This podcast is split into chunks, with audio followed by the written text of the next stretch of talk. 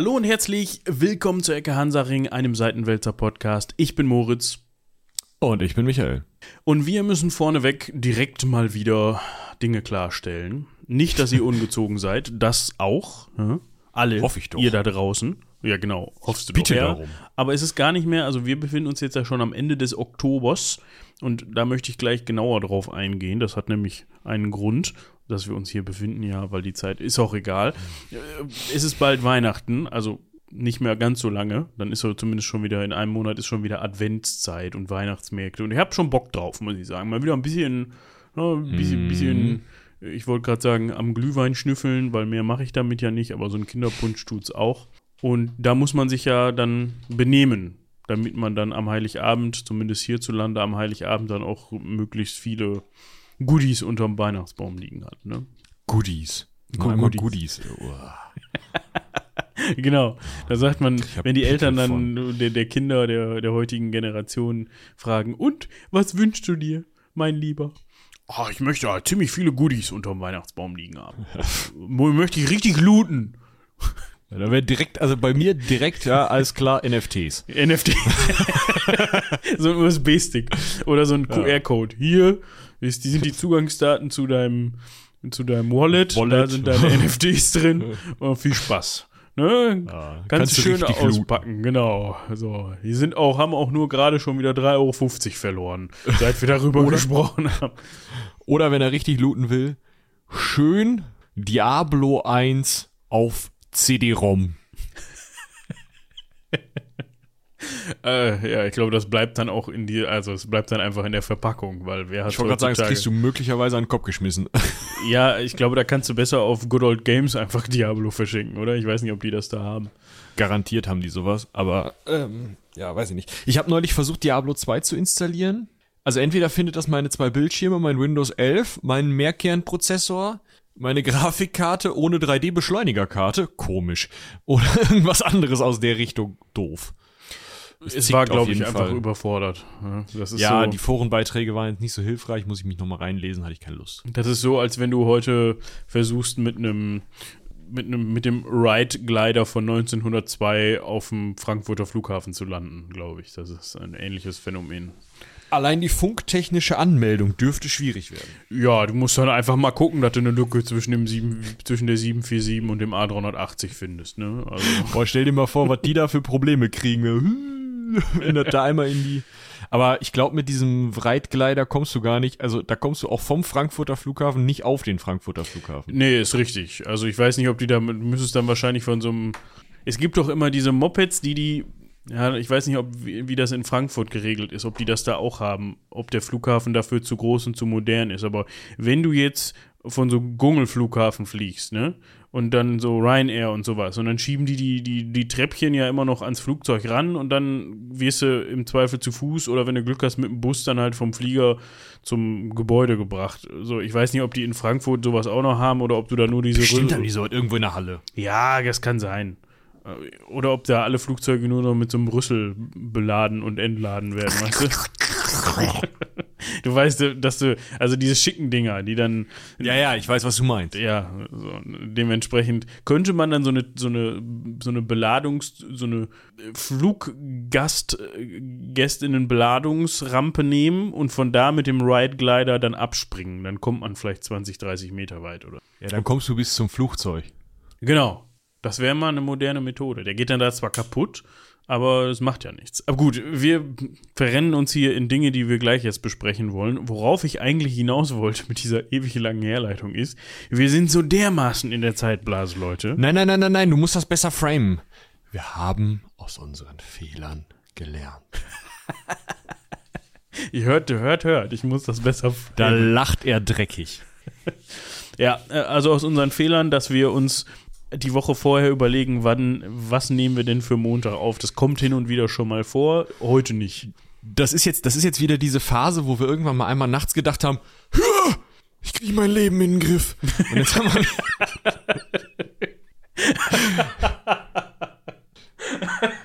Ja, exakt das. Und zwar beide gleichzeitig, unabhängig voneinander. Ja, die Freundin direkt telefoniert, ey, der spinnt wieder, ja, bei mir auch. ja, ähm, nee, 3.37 ähm, Uhr, ja. Ah. Geht einem das auf den Sack. Ja, äh, nee, äh, weil worauf wir hinaus wollten oder worauf ich hinaus wollte, ist, wir haben gesagt, ähm, wir machen jetzt hier Vorlauf, dass das wieder läuft, dass wir nicht andauernd ausfallen, besonders weil wir noch äh, Termine haben, an denen du eine Folge vorbereitest im Ausland. Stimmt, das wollte ich tun, ne? Ja, du willst da die Folge äh, 200 und 98 vorbereiten. 298. Am 22. Januar. Bist du dann schon wieder da? Nee, dann müssen wir tauschen, ne? Ja, dann müssen wir tauschen. Ja, guck, dann wirst du 299 vorbereiten und 298 wird die 300 vorbereiten. Seht ihr, wie strukturiert wir das angehen? Dann sollten wir die, zwei, die, die, die jetzige 298, die eigentlich als 299 gilt, vielleicht vorher schon mal irgendwann aufnehmen. Weil das macht nämlich Sinn, dass wir beide dann dabei sind, wenn wir die 300 dann. Ne? Ja, ja, genau. Genau seht ihr, wir planen hier mitten in der Folge, worauf ich hinaus wollte, was ich gerade schon mal gesagt habe. Wir sind dermaßen in der Zeitblase, weil vor, bevor wir, also wir nehmen diese Folge auf und es kommen noch zwei Folgen, bevor diese kommt. Dementsprechend ist das sehr pra praktisch, dass wir momentan auch keine E-Mails haben, über die wir mit euch sprechen können. da wäre eh Käse. Genau, also ja, dementsprechend können wir ja in dieser Folge eigentlich auch schon mal darauf verweisen, was ihr gehört habt in den letzten zwei Wochen. Ich wollte gerade sagen, also hier in der, äh, ja, ich sag mal, in den Show Notes, wo ihr die ganze Scheiße natürlich gelesen haben, gekonnt hättet, wenn ihr das, was ich jetzt gerade gesagt habe, schon vorher gewusst hättet. Ne? Ja. Also du willst damit ausdrücken, wenn sie sich da vorher schon mal reingeklickt haben, dann wundern sie sich vielleicht, warum da irgendwas über Flugzeuge drin steht. Zum Bleistift über Flugzeuge, zum Beispiel, also die Folge 286 heißt einfach Halloween. Ja. Und dann kommt erst der Link zur Lady Franklin Bay Expedition, dann ein Foto und dann ein weiteres Foto. So. Ja, ihr müsst halt ein bisschen puzzeln in den Show Notes. Ne? Genau. Und dann Folge 287 heißt einfach nur Ploink und hat bisher noch gar nichts. Ich glaube, ich werde die nennen ähm, asiatisches Bogenschießen mit Armin Hirmer. Ja, da müssen wir uns nochmal beim äh, lieben Armin bedanken. Der war zu Gast bei uns, genauer gesagt bei mir in der Folge und wir haben über asiatisches Bogenschießen im Vergleich zu europäischem Bogenschießen ein bisschen geschichtlich gesprochen und aber auch darüber, wie ihr einen Einstieg da finden könntet. Das war zwei Stunden lang einfach abgeeken übers Bogenschießen. Also wenn ihr Bock drauf Hammer. habt, hört da gerne rein und schaut Hammer. auch nochmal bei Armin auf dem YouTube-Kanal vorbei, den ihr auch dann in den Shownotes findet zu der entsprechenden Folge. Also momentan existieren diese Shownotes noch nicht, aber für euch jetzt, wenn ihr das hört und da reinguckt, gibt es die schon. Sagen. Die Zeitblase, sie hat auch ihre Segnungen, ne? Ja, das ist richtig. Man kann über Dinge sprechen, die da sein werden, aber noch nicht sind. Scheiße ist nur, wenn man es dann nicht durchhält. Äh, das ist richtig, aber wir sind ja Profis. Das ist auch richtig. Dementsprechend. Ja, die letzte Folge, die äh, ihr, nee, die jetzt draußen ist, die wir, äh, während wir das hier aufnehmen, ist aktuell noch Gottfried Heinrich zu Pappenheim. Ja, die 285 nämlich. Da, da bin ich auch schwer gespannt, was ihr dazu sagt. Ich glaube, wer sie hört, findet sie gut, aber das ist das Problem ist, die Leute müssen sie erstmal hören. Wir gucken mal. Deswegen, deswegen sagen wir jetzt in der Folge zu, zur Geschichte der Luftfahrt, äh, die natürlich viel geklickt werden wird, weil, wie war das? Die Eisenbahn war auch schwer geklickt worden, ne? Ja, die Eisenbahn und, das, und die, die Schifffahrt auch. Also das war eigentlich. Wir müssen eigentlich auch nochmal eine Folge. Ich guck mal, ob wir irgendwo noch Platz haben. Vielleicht äh, streichen wir irgendwie. Äh, irgendwann im Dezember nochmal was raus, so ich sag mal irgendwas, eins von den asiatischen Themen oder so, äh, schieben das nochmal nach hinten und äh, stecken dann nochmal die Hochseeschifffahrt zwischen. Das können wir auch machen. Das könnte im Kontrast zur ja. Binnenschifffahrt noch ganz nett sein. Weil also äh, nächste oder übernächste Folge von heute aus geht es auch nochmal um was Wichtiges, was auch so, äh, ja, Personenfernsendetechnik angeht. Ähm, aber da sprechen wir dann drüber. Ja, gut. Genau. Ich habe nur, upsie, kleiner Hickser. Ich habe noch. Mach, mach, eine Frage habe ich noch. Ja. Folge 314, die Geschichte der Mathematik. Ich glaube, da bin ich spontan nochmal im Urlaub oder so. Schwer erkrankt, ja, ich verstehe. Ja, okay, ganz schlimm. Das? Ich merke das jetzt schon. Uh, in den Knochen. Das wird die 314 ah. betreffen. Im April oder so. Oder Mai. Ja, Müsste es okay. sein. Ja, ja, ja. Okay, dann lassen wir das. ja. Du wolltest auch noch was. Ja, ich muss noch mal eben ranten. Wir haben ja noch ein bisschen in unserer Bitte. Hausmeisterei-Folge. Ja, mir ist doch tatsächlich jemand schön elegant in die Karre gefahren. Was? Ja, das wusstest du noch gar nicht, ne? Nein, das wusste ich noch gar nicht. Die rote Kiste da? In die rote Kiste rein. Ist zum, zum Glück nur ein Lackschaden. Äh, ich kann dir das Bild mal weiterleiten, dann kannst du das ähm, verlinken. Verlinken. Ich hoffe, das ist erlaubt, weil das ist ja noch so ein Versicherungsfall, aber es ist mein Bild. Also, ist doch scheißegal. Warte. Außerdem ist das wahrscheinlich kein Versicherungs... Ach nee, die Versicherungen sind doch was langsam. Nee, nee, nee, nee, nee. Da komme ich jetzt gleich zu. Das habe ich gedacht. Da. Heidenei! Oh, ist das hässlich. Ja, ja das, ist richtig auer, oder? Ja. Ja, der werte Herr. Kratze die Crew. Ja, der werte Herr älteres Semester mit seiner Angetrauten, stand mit seinem Mercedes in der Parklücke neben mir. Ihr könnt das noch erahnen. Mercedes, schön. Genau, man sieht die da auch in der Spiegelung, zum Glück nicht die Gesichter, dementsprechend, ne, alles gut. Ja. Vielleicht sollten wir dieses Kennzeichen da noch, obwohl da kann man kein Kennzeichen erkennen. Ne? Nee. Wo ist dann denn ein Kennzeichen? Ja, von diesem Ford da, der in der Spiegelung ist, aber da kannst du kein Kennzeichen erkennen, nein. Äh, äh, der hat sich da, also ich, ich, ne, parkte in die Parklücke neben ihm ein. Ja. Er war, stand mit seiner Frau noch neben seinem Auto. So, ich parkte ein, habe seine Frau dann in ihr Auto einsteigen lassen, bevor ich rausgegangen bin. Mhm. Das ist dann passiert. Ich stelle mich hinter mein Auto und gucke ihm so zu, wie er so ausparkt. Und das war so ein klassischer Fall von, ja, ich schlag mal ein bisschen zu früh ein, ne? Mm. Und hat dann schön mhm. vorne mit seiner Dings an meinem Bums. Wagen hinten dran lang gekratzt.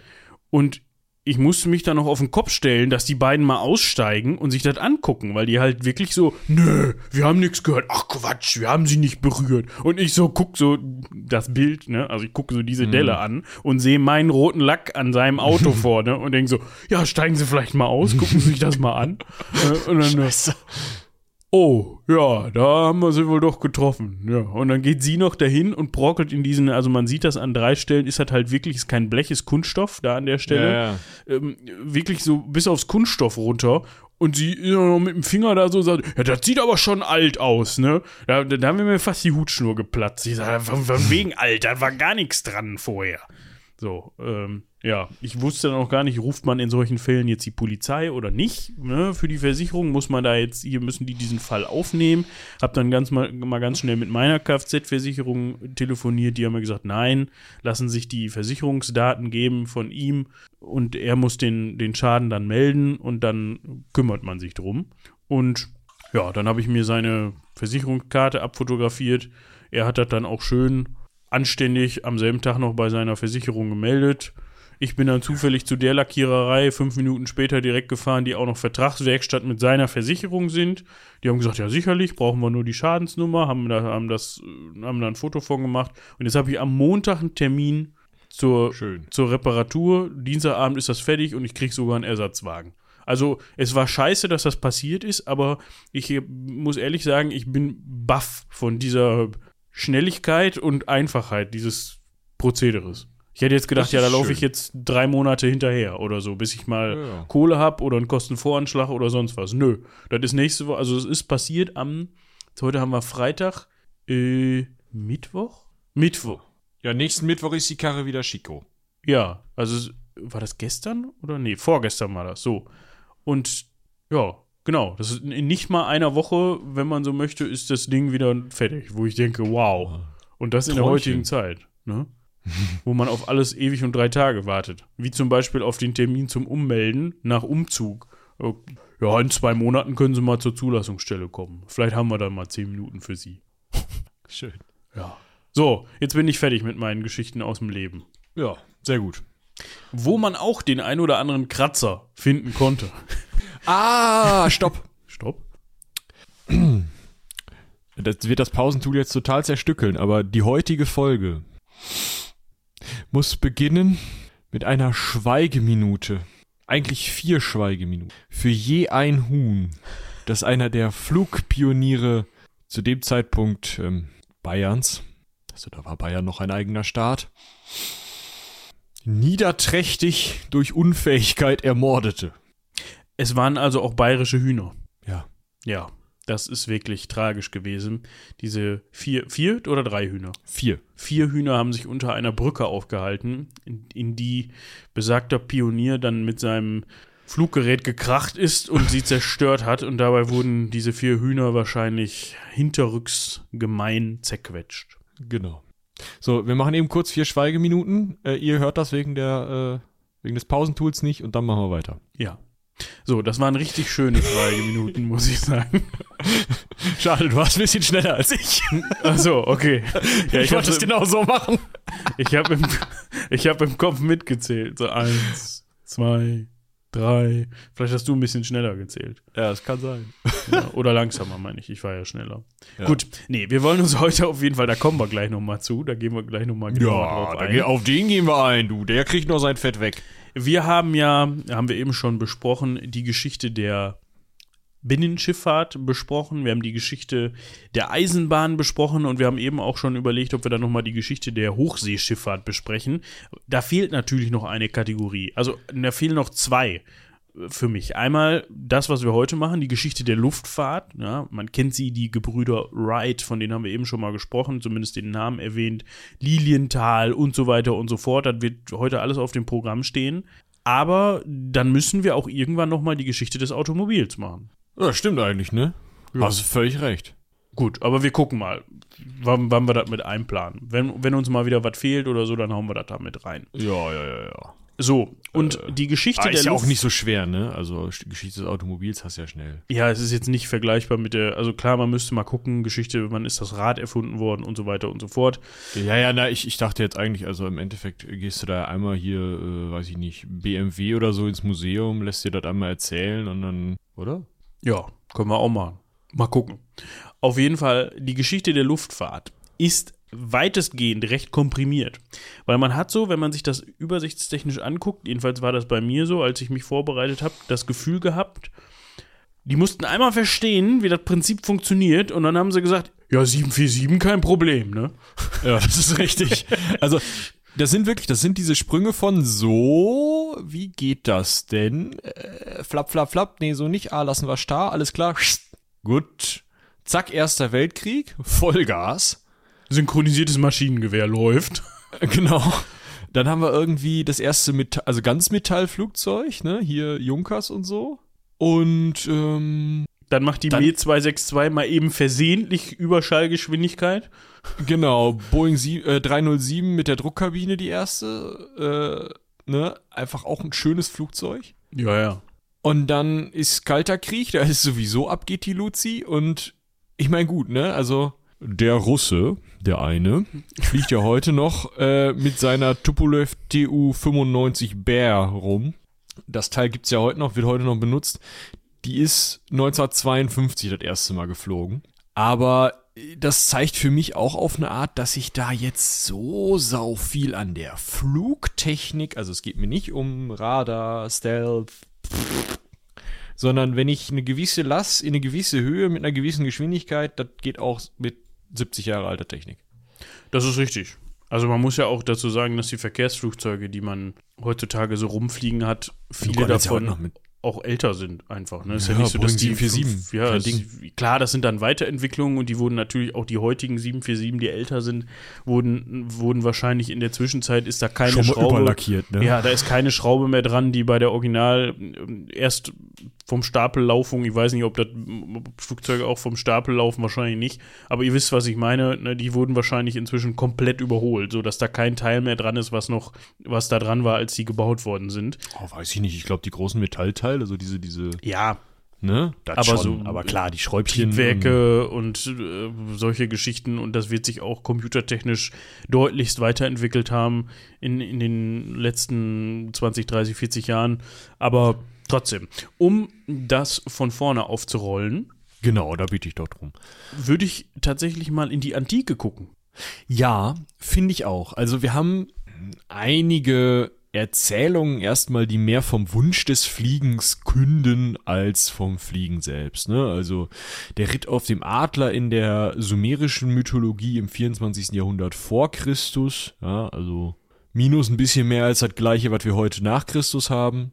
Also gute, gute 5000 Jahre, sagen wir mal. Äh, nee, ja, weniger, viereinhalb. Viereinhalb, ja. ja. So, ne? Äh, da gibt es schon mal so einen Mythos, wo einer fliegen wollte.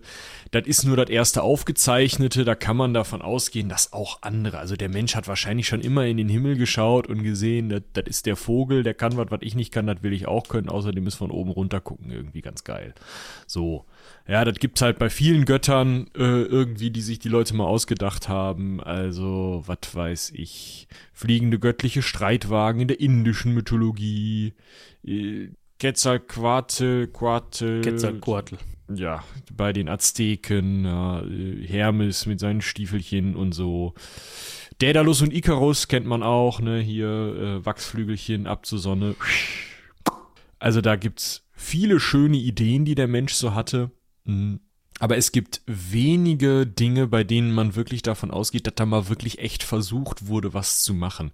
Und da würde ich zwei Sachen rausheben wollen. Das eine ist Ägypten, das andere ist tatsächlich ja so, ein, so eine Idee von einem Versuch in Rom. Womit wollen wir anfangen? Der Versuch in Rom. Ja, da müssen wir uns mal, du, du meinst jetzt das hier mit Aulus Ge Gelius, Gelius. Das hat der, also der wusste davon noch, der hatte sich da erinnert, ne? Also äh, 200 nach Christus hatte der sich erinnert an einen Herrn Archytas von Tarent, der 400, im 4. Jahrhundert vor Christus äh, da was geflogen ist. Also der, der Herr von Tarent soll eine flugfähige hölzerne Nachbildung einer Taube gebaut haben, die flugfähig, also wie gesagt, die flugfähig war. So, ne? das ist jetzt natürlich 600 Jahre im Zweifel, 500 bis 600 Stille Jahre. Postprinzip. Stille Postprinzip, was Aulus da aufgeschrieben hat, aber ja. Kann man nicht komplett ausschließen, was das jetzt bedeutet. Ein, eine flugfähige hölzerne Nachbildung ist so eine Frage. Hm, wenn das eine Nachbildung einer Taube war, dann kann das halt auch Taubengröße gehabt haben. Ne? Wir sprechen hier jetzt nicht von, wahrscheinlich nicht von irgendwelchen bemannten Geschichten oder sowas, sondern es ging lediglich darum, ein Modell zu entwerfen, was wie eine Taube fliegt. Und im Zweifel war das halt ein, eine Nachbildung, die ein bisschen gleiten konnte oder sowas. Also ist nicht ganz ja. auszuschließen, aber ja, ist auch nicht zu bestätigen. Also das eine ist, äh, also da wird, werden, gibt es so ein paar lustige Ideen irgendwie, da hätte wer mit Pressluft rumgemacht und so, das ist eher unwahrscheinlich. Am Ende ist es wahrscheinlich am ehesten eine Erzählung, von der schon Aulus Gellius sagt, das ist zu unglaublich, um wahr zu sein. Also. Pff im schlimmsten Fall hat der so eine Segeltaube gebaut. Und da können wir, glaube ich, auch bleiben, ne? Ja, bei, Segeltauben. Da, bei der Segeltaube können wir nämlich richtig gut bleiben. Wir gehen jetzt aber schon ins noch Mittelalter. zurück. Nee, wir müssen erst noch den Ägypter da besprechen. Ach, den Ägypter? Ja. Wo habe ich den denn jetzt? Den Vogel von Saqqara. Das ist ein, eine, also wenn ich das heute auf der Straße finden würde, das Ding, ich mache euch mal ein Foto in die. Ähm, Ach, das ne? Dingen, ja, das habe ich jetzt irgendwie schon, muss ich ehrlich sagen, so. Ja, ja ich weiß nicht. Völlig zurecht. wenn du das, also wenn du das Ding heute auf der Straße finden würdest, ich habe euch das jetzt mal eben verlinkt, würdest du sagen, jo, alles klar. Da ist beim Flohmarkt, wo sie den Dachboden ausgeräumt hatten, ne, da haben sie geguckt, ah, oh, was haben wir denn hier? Und dann, oh, hier, oh, hm, oh das ist ja hübsch äh, können wir das nicht irgendwie nochmal verticken? So, und das war dann irgendwie Spielzeug von Opa. Und äh, das haben sie dann vertickt und dann sind sie es nicht losgeworden und dann haben sie es gerade auf der Straße liegen lassen. So sieht das Teil aus. So ein bisschen abgegrabbelt aus Holz, irgendwie so eine geschnitzte Taube. Was ein bisschen komisch ist, der, der Schweif dieser Taube ist halt hochkant und die Flügel sind irgendwie durchgehend. Also sie ist nicht besonders nicht so gebaut, wie man das vielleicht erwarten würde, wenn jemand ein Spielzeugtaube für ein ägyptisches Kind nachschnitzt oder so. Deswegen sind da halt alle möglichen Leute auf Ideen gekommen, von wegen, der Teil wäre fluchfähig, keine Ahnung, krasses Segelmoped, weiß ich nicht. Am Ende muss man sagen, die Wahrscheinlichkeit, dass das ein Spielzeug ist, liegt bei sehr hoch. Also. Die wissenschaftliche Einordnung von sehr hoch.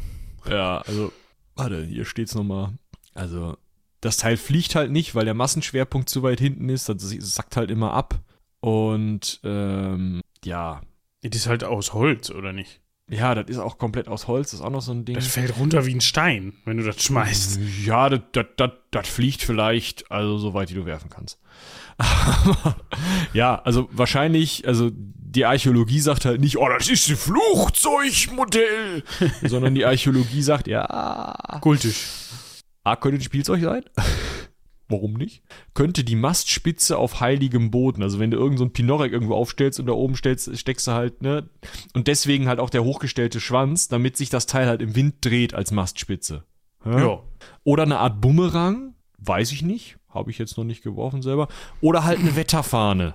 Weißt du, also auf jeden Fall kein verfickter Gleiter. Äh, ja, Entschuldigung. Nö, also es ist vollkommen richtig. Wir können jetzt ja mal ins Mittelalter rüberhopsen, zum lieben Abbas ibn Firnas. Der auch kurz gehopst ist. Ja, der ist, er ist auch kurz gehopst. Wir sprechen hier von einem andalusischen Gelehrten und der soll 875 jetzt nach Christus natürlich bei Cordoba einen Gleitflug durchgeführt haben und der soll auch gelungen sein. Uh. Ja, ähm, das ist aufgeschrieben worden im 17. Jahrhundert von Al-Makari, ähm, äh, einem Gelehrten des eben genannten 17. Jahrhunderts, also auch knapp 1000 Jahre nachher. Aber ja, 800, wie auch immer. Also es ist mal wieder so, ja, weiß noch damals der Abbas, der ist doch, hä? ja, ja, warte, okay. ich schreib das eben auf. Ja. So, dann haben wir noch Aylmer von Malmesbury, ein Benedikt Benediktinermönch der in der Überlieferung seines wahrscheinlichen Cousins William von Malmesbury geflogen ist. Ja, der soll zwischen 1000 und 1010, also in den Jahren 1000 bis 1010. 10. Achso, der William hat das 1080 ungefähr aufgeschrieben, ne? Nee, der ist 1080 geboren. Aber wieso hat denn dann. Das ist das gleiche stille Postprinzip. Das war ein, Weißt du noch damals dein Onkel im Kloster? Was heißt denn damals? Ja, so vor 70 Jahren. Diggi, ich bin zwölf. Ja. ja, auf jeden Fall soll ihm da ein Gleitflug von 200 Meter Länge geglückt sein. Schön, beide haben sich, also laut den Erzählungen, die halt Wahrheitsgehalt haben, äh, ähm, schwer verletzt haben. Vielleicht machen wir, also dass die das versucht haben, das halte ich schon für möglich. Ja, die haben das ganz feste versucht. Fest auf die Schnauze haben die das versucht. So, und wenn wir aus den, wenn wir aus den 200 Metern mal 20 machen, wenn er von einem höheren Hügel oder einer Klippe gesprungen ist, dann haut das schon hin für mich. Und ja, dann hat er sich halt im Flug darüber Gedanken gemacht, scheiße, wie mache ich das denn mit der Landung? Also, ne, man, man soll den Leuten ja nicht zu nahe treten. Im Zweifel haben die halt sich Vogelflügel wahrscheinlich auch ziemlich gut angeschaut. Leonardo da Vinci hatte ja durchaus auch einige Ideen, wie man Vogelflügel so nachbauen könnte, dass sie möglicherweise flugfähig gewesen sein hätten können, vielleicht. Das kann man auch dem Alma von Malmesbury oder dem Abbas Ibn Firnas nicht äh, absprechen, dass die sowas nachgebaut haben. Das Problem ist mit einem einfachen Nachbau von Vogelflügeln, wie sie mit den damaligen Möglichkeiten äh, möglich waren, legt man sich tendenziell nach 20, 30 Metern auf die Fresse.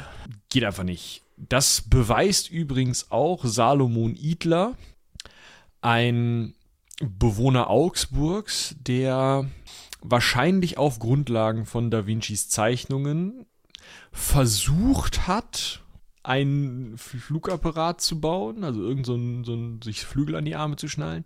Das war der Herr, der diese vier Hühner umgebracht hat, über die wir vorhin gesprochen haben.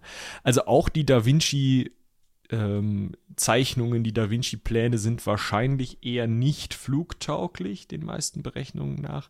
Allerdings werden wir da jetzt auch nicht tiefer einsteigen, weil die sind, ähm, also vielleicht noch so 100 Jahre nach Da Vincis Tod waren die noch tendenziell stärker im Umlauf, sind dann aber eher untergegangen, verschollen und wurden erst im 19. Jahrhundert wiederentdeckt und wieder angeschaut und es wurde überlegt, wie man denn damit vielleicht doch noch mal irgendwie was Fliegermäßiges machen kann.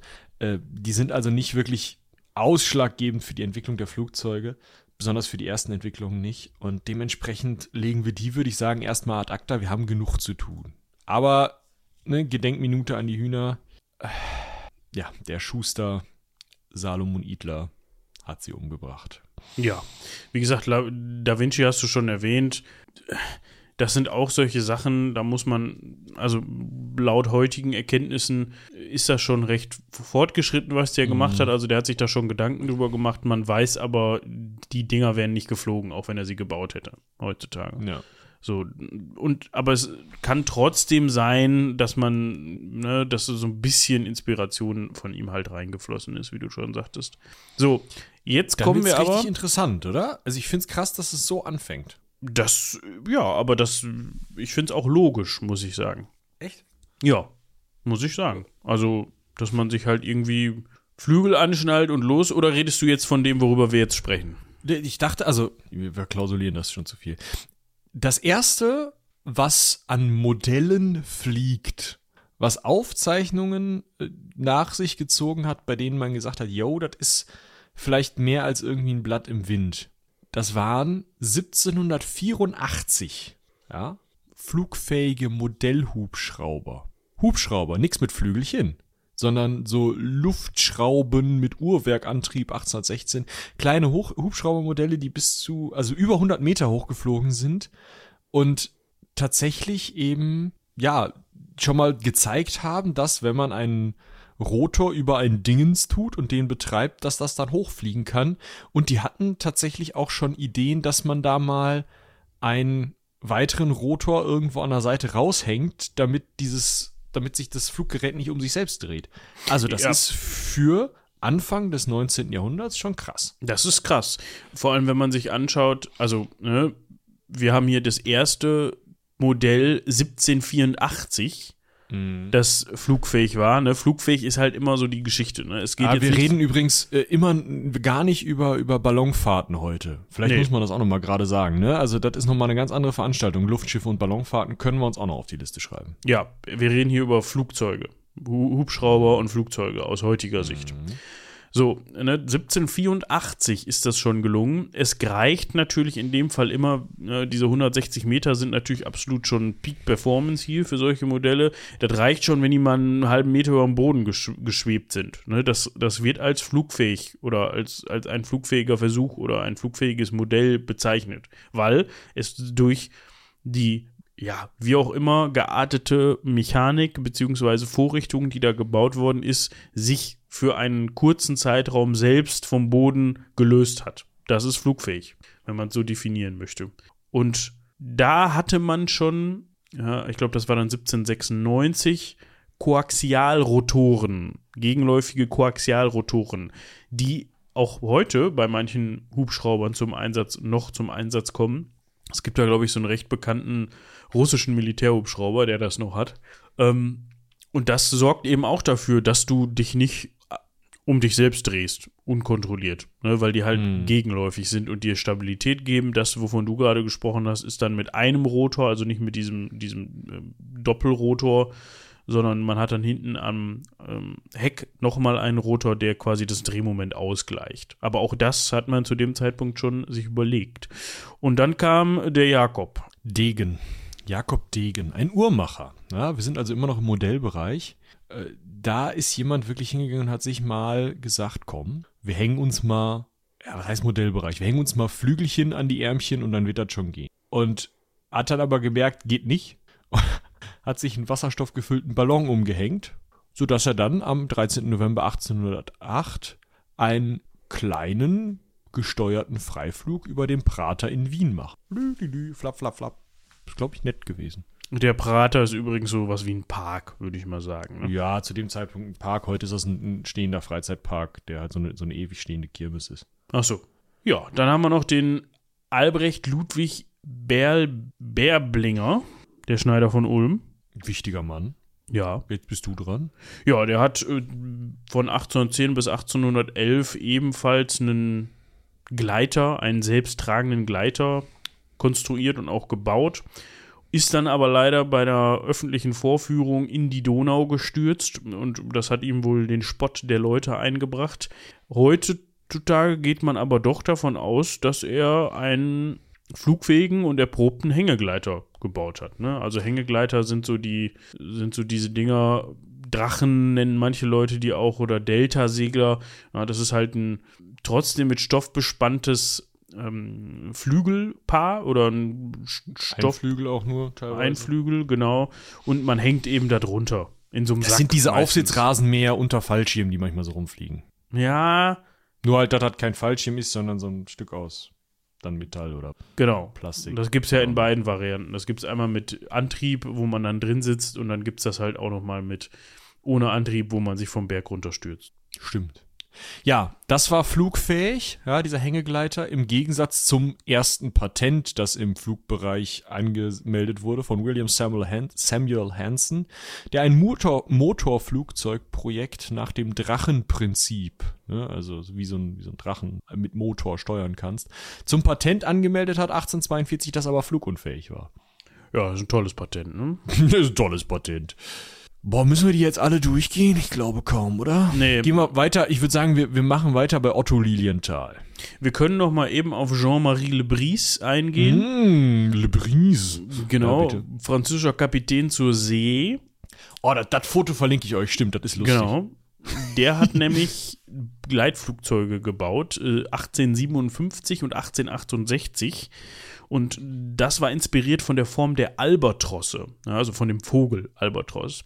Und diese Gleitflugzeuge wurden von Pferden gezogen, das heißt im Schlepp.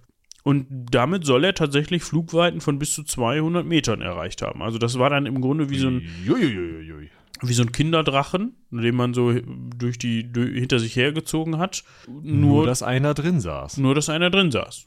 Und so. da gibt es auch schon eine Fotografie von, die hat mich hier euch dann jetzt gerade verlinkt. Die sieht recht steampunkig aus, muss ich sagen. Das stimmt, das stimmt definitiv. Ist auch irgendwie, die Spitze ist ein bisschen, sieht ein bisschen bösartig aus. Genau. Ja, das ist die Frage, was damit bewerkstelligt worden ist. Keine Ahnung, vielleicht ist der Zünder, wenn das Ding irgendwie geradeaus in den Boden klatscht oder so. Ich habe keine Ahnung. Ich weiß es auch nicht. Wird uns wahrscheinlich, er wird uns das sowieso nicht mehr Nö, das ist richtig. Wechseln wir zu Otto Lilienthal. Ja. Den Namen kennt man ja durchaus. Der hat tatsächlich mm, eine Arbeitshypothese aufgestellt und bewiesen. Ja. Und diese Arbeitshypothese lautet, die Nachahmung des Segelfluges der Vögel muss auch dem Menschen möglich sein, da er nur ein geschicktes Steuern erfordert, wozu die Kraft eines Menschen völlig ausreicht. Ja. Ab 1874 gibt es dann eben Tests mit Tragflügeln, mit ähm, verschiedenen Arten von Gleitflugzeugen. Der hat sogar eine Art Windkanal vorher mal gebaut, um mal zu gucken, wie das mit dem Gleiten und so so ist.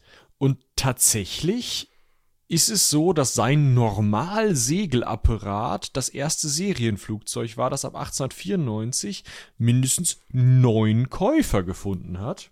Äh, ich verlinke euch auch da mal ein Foto von. Ja, das sah ich, also ich, mich würde mal interessieren, was denn mit diesem Normalsegelapparat passiert, also mit den Leuten, die das gekauft haben, passiert ist. Warte, das können wir ja nachgucken. Charles E. L. Brown, Heinrich Seiler, Charles de Lambert, der Fliegerverein Karlsbad, Alois Wolfmüller, T.J. Bennett, George French, Francis Fitzgerald, William Randolph Hearst und Nikolai Jegorowitsch Schukowski haben die Dinger gekauft. Und äh, Octave Chanut hatte einen bestellt, aber Lilienthal ist dann leider tödlich abgestürzt und konnte keinen mehr bauen. Mm, und das waren äh, Segelapparate zur Übung des Kunstfluges, gefertigt von der Maschinenfabrik von O. Lilienthal in der Berliner Köpenickstraße 113. Genau, ich, ich verlinke euch, da ist auch ein Foto dabei, äh, mal den Flyer von denen. Könnt ihr euch das angucken. Äh, im Endeffekt ist da nicht viel bei rumgekommen, ne? Aber äh, man konnte damit halt mal so rumtesten. Ich glaube, das war auch die Idee der Leute, die das gekauft haben. Ich will es mal. Ja, genau. Lilienthal selber ist dann tatsächlich, aber das weiß man vielleicht auch, bei einem seiner Flugversuche auch ums Leben gekommen. Und zwar am 9. August 1896 stürzte Lilienthal aus etwa 15 Meter Höhe ab lange Zeit hat man gedacht, es lag an einem Konstruktionsfehler, dem war aber nicht so, sondern er ist einer Sonnenböe zum Opfer gefallen. Das ist einfach eine, ja, eine thermische Veränderung innerhalb der Luft und die hat dazu geführt, laut Augenzeugenbericht, dass er quasi in der Luft vollständig stillstand und dann halt abgestürzt ist. Und er war dann bei Bewusstsein, hat gesagt, ja, ist nicht so schlimm, kann mal vorkommen, ich muss mich okay. etwas ausruhen, dann machen wir weiter. So, und dann ist er in den Gasthof gebracht worden. Der Arzt dort hat gesagt, nee, der muss gleich weiter nach Berlin hier, in, in, in die Universitätsklinik. Während des Transport ist er aber schon ins Koma gefallen und ist dann da einen Tag später gestorben. Entweder, so denkt man heute, hat er eine Fraktur des dritten Halswirbels erlitten oder hatte sogar schon Hirnblutung. Ne? Also ja, es gibt auch noch ein Foto von dem abgestürzten Flugapparat. Das war die Ära Lilienthal auf jeden Fall. Unangenehm das Ende. Wir hatten gerade schon über Oktav Schanut gesprochen, der tatsächlich ja eigentlich der letzte Kunde von Lilienthal hätte sein wollen, aber Lilienthal konnte nicht mehr fertig bauen.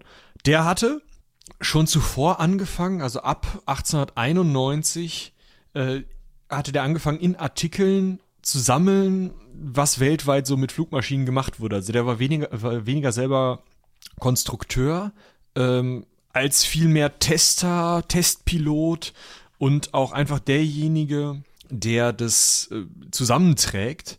Und ganz besonders wichtig dabei war, dass diese Versuche, die der Chanut da machte, zur Bestätigung der Doppeldeckerkonstruktion führte. Also, das kennt man ja gerade aus dem Ersten Weltkrieg. Viele Flugzeuge wurden da als Doppeldecker konstruiert, weil das eben sicherer in der Luft liegt. Und das hat man eben da ab 1891 rausgefunden. Unter anderem eben auch mit äh, den Dingen, die Lilienthal zum Beispiel da eingebracht hat, aber eben auch andere Flugkonstrukteure. Ja. Also, wir sind aber immer noch nur im Gleitflug, ne? Wir sind immer noch nur im äh, Gleitflug. Wir können jetzt nochmal eben über den Gustav sprechen. Ja, das ist nämlich der erste, der aufhört, Gleit zu fliegen. Ja, der soll den ersten gesteuerten, die ersten gesteuerten Motorflüge Deutsch-Amerikaner Gustav Weißkopf durchgeführt haben. Und zwar am 14. August 1901 hat er eine Strecke von einer halben Meile zurückgelegt. Da gibt es Zeugenaussagen von unter anderem auch von namhaften Persönlichkeiten und Zeitungsartikel, die überliefert sind. Und es liegen Zeichnungen und Fotos vor. Also man kann davon ausgehen, dass das stattgefunden hat. Ne? Man ist sich da immer noch nicht hundertprozentig sicher, aber es heißt, eine Reihe von FlughistorikerInnen hat keine Zweifel mehr an motorisierten Flügel, Flügel, Flü, Flügeln, Flügen Weißkopfs. so. so. Und das heißt, der wäre früher dran gewesen als die Brüder Wright, die jetzt kommen. Ne? 1901 ist Weißkopf geflogen und die Brüder Wright haben 1902 mit dem Wright Glider das erste Mal äh, tatsächlich einen gesteuerten Flug, so viel ich weiß, auch mit Antrieb. Ja. Nee, nee, nee, nee, der hat keinen Antrieb. Also später haben die mit Antrieb gemacht. Ja, später haben die mit Antrieb rumgemacht, aber am Anfang nicht.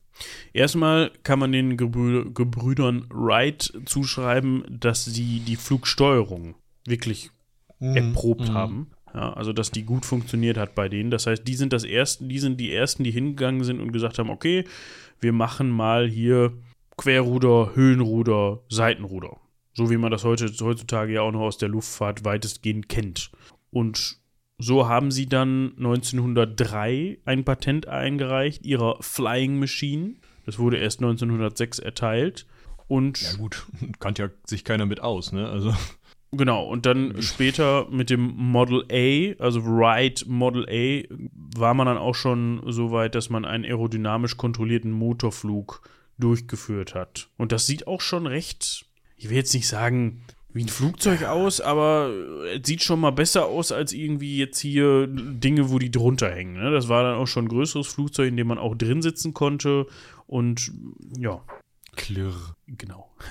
ja, was haben die Wrights damit alles hinbekommen mit ihren Flugzeugen? Auf der einen Seite zum Beispiel den ersten Vollkreis, den man mal mit einem Flugzeug beschreibt. Also, dass man überhaupt mal im Kreis fliegt, ist, ist ein Ding. Am 5. Oktober 1905 bleiben sie mal fast 40 Minuten in der Luft, auch Rekord. Äh, also, das ist wirklich, da ist wirklich viel passiert einfach. Das war schon so, dass das Pioniere an der Stelle waren. Bei Weißkopf kann man es halt nicht ganz belegen. Ein anderer, den man nicht ganz belegen kann, ist äh, Samuel Pierpont Langley, ein Sekretär des Smithsonian Institute der angeblich auch vorher geflogen wäre. Das ist aber nie richtig bewiesen worden, nur das Smithsonian hat es immer behauptet. Und dann haben die, hat das Smithsonian den Wright Flyer nur mit der Auflage bekommen, dass sie das nicht mehr behaupten. Deswegen, ähm, ja, gibt es ein paar Verschwörungsmythen drum zu, müssen wir eigentlich nicht groß drüber reden, aber es gab um die Gebrüder Wright natürlich Leute, die gesagt haben, oh, wir waren aber eher ja, und das zeigt auch ganz eindeutig, dass es da durchaus einen Kampf gab, ne? Also das war den Leuten schon wichtig, dass sie sagen konnten, ja, wir waren aber die Ersten, die das hingekriegt haben. Also es ging jetzt nicht nur darum, ach ja, Hauptsache irgendwer fliegt, sondern nee, nee, nee, da gab es durchaus schon dieses Pionierdenken im Sinne von, wir waren die Ersten. No. So, wir haben jetzt noch einige mehr auf dem Programm. Wir können noch mal eben rüber nach Europa gucken, denn diese ganzen Ride-Geschichten haben stattgefunden bevor in Europa 1906 die, heißt die einfach 14 bis? Ja, Saint-Dumont 14 bis. Ja, das war, das war ein Experimentalflugzeug, das 60 Meter geschafft hat. Eieiei, 60 Meter. Ja, und die Gerüder Wright haben halt schon motorisierten Flug mit hier aerodynamisch kontrollierten Kontrolleinheiten durchgeführt und so weiter und so fort. Also in Europa war man noch nicht ganz so weit. Ne? Ja, das Interessante bei dieser 14 bis, äh, übrigens eine brasilianisch-französische Koproduktion äh, von Alberto Santos Dumont. Das Ding sieht aus wie so ein heutiger Flugdrachen, ne? mit so Kisten, auf denen das fliegt oder aus denen das Fliegen besteht, also die Tragflächen bestehen. Ist ganz lustig. Wenn sich das durchgesetzt hätte, dann äh, ja, würden wir heute alle mit so Kisten rum. Ja, 1907 gab es dann die Vuia 2 mit einem Antoinette-Motor. Hm, von einem Herrn äh, Trajan Vuja, einem, wenn ich mich recht entsinne, rumänischen, genau, einem rumänischen Flugpiloten. Ja. Und der hat dann zum ersten Mal 25 PS gehabt. Ja, da gehen wir so richtig schon in Motorflugzeuge. Ja, schon, also das, das hat dann halt einfach schon die, die, die Gleitflug- Geschichte abgelöst, weil ne, macht Sinn. Ne? Ich bin nicht unabhängig davon, dass ich irgendwelche Thermiken ausnutzen muss und im Zweifel komme ich halt mit dem Gleitflugzeug immer, immer irgendwann wieder runter, weil ich mhm. konstant, ja, nicht mhm. konstant an Höhe verliere, aber trotzdem, äh, es erfordert sehr viel mehr Können und ähm, man ist wesentlich abhängiger von Winden, Thermik, Temperatur und so weiter und so fort. Mit dem Motorflug ist man das eben halt gar nicht mehr. Ne? Also da muss man halt nur abwarten, dass der Sprit irgendwann vorbei ist. So, bei wem Was machen wir weiter? Noch? Ähm, es wurden dann erste Hubschrauber gebaut, das wird aber erst eigentlich im Zweiten Weltkrieg interessant mit den Hubschraubern. Vorher sind ja alle so Testdinger, die auch nicht so nicht so weird sind wie teilweise andere Flugzeuge. Ich suche jetzt schon länger nach diesem einen Flugzeug, was irgendwie ein 27-Decker oder sowas war. 50-Decker meinst du? Ja, genau. Ja, das war ein Engländer. Ich gucke gerade auch, wo wir den verloren haben. War das nicht Mr. Horatio Fredericks, äh, Frederick Phillips? Ja. Der hat nämlich den 50-Decker Horatio Phillips Number 2 gebaut und hat damit im Sommer 1907 den ersten Motorflug in England geschafft. Jetzt muss ich den auch nochmal suchen, damit ich euch das Bild verlinken kann, weil das sieht richtig weird aus. Ja, das sieht halt eher aus wie so eine, wie so eine Antenne oder sowas, ne? Das sieht gar nicht aus wie. Ja, genau, wie so, wie so eine Radarantenne oder sowas. Ja, ne? ja. Warte, ich so, schick dir, ich schick dir das ich Foto. Hab, ich habe, äh, Okay. Das, das HFP Multiplane von 1907 sieht natürlich noch ein bisschen geiler aus. Das sind dann vier Schichten von diesen Dingern, die ich euch jetzt verlinke diesen 50-Decker. 1, 2, 3, 8, 9, 10, 11, 12, 13, 14, 15, 16, 17, 18, 19, 20 habe ich hier nur. Ja, ich weiß nicht, ob das Bild auch der 50-Decker ist oder ob das einfach nur eine seiner Konstruktionen ist. Aber dieses Multiplane sieht halt aus wie, keine Ahnung, wie Starkstrom. Ja, komm, ich verlinke euch das Multiplane. Dann könnt ihr euch das selber mal angucken. Kannst Eier mitschneiden. Ja, genau. So sieht das ungefähr aus. Oh, hier. 1907 hat man übrigens dann auch schon äh, das erste Höhenatemgerät. Ne? Also da hat man dann schon festgestellt, äh, die Luft oben wird dünn, wir sollten vielleicht mal da Sauerstoffzufuhr ermöglichen. Und so hat das Drägerwerk, also Drägerwerk AG und Co. KGAA, interessante Form der Unternehmenseinteilung, hat das eben gebaut und so konnte man dann auch gegen die Höhenkrankheit vorgehen das, das heißt, war, man konnte jetzt auch richtig ordentlich hoch und weit fliegen. Das ist also ab dem Zeitpunkt möglich, ne? Ab ja. 1907. 1909 haben wir dann die erste Ärmelkanalüberquerung. Also das muss man an dieser Stelle dann auch nochmal wieder sich vor Augen führen, finde ich. 1909. Wir sind fünf Jahre vor Ausbruch des Ersten Weltkriegs und wir haben den Ersten Weltkrieg im Kopf mit hier Hermann von Richthofen. Darüber haben wir eine Folge gemacht, die können wir verlinken, wenn ihr da reinhören wollt. Hier Roter Baron und Hasse nicht gesehen. Und wir freuen uns 1909 darüber, dass mal jemand Manfred den, von Richthofen. Äh, Herr, nicht Herr, äh, Manfred. Gab's, hatte der einen Bruder, der Hermann hieß? Wie komme ich auf Hermann? Ich finde das raus. Mach mal. Ist Mach auch, ist auch nicht weiter. so Manfred von Richthofen. Hermann, Manfrede, alle dasselbe. So, auf jeden Fall Aha. Da freuen wir uns darüber, dass Louis Bleroy mit seiner Bleroy 9, 11, Entschuldigung, der Strich ist auf der anderen Seite vom X, den Ärmelkanal Super. überquert hat, von Calais nach Dover und dafür 37 Minuten gebraucht hat. Ne? Und ich sag jetzt mal zehn Jahre Lothar später. Lothar hieß der Bruder. Oder sieben Jahre später. Ja, Lothar, jo, Hermann, Johann. Manfred, dies, das. Richthofen. Ja, so.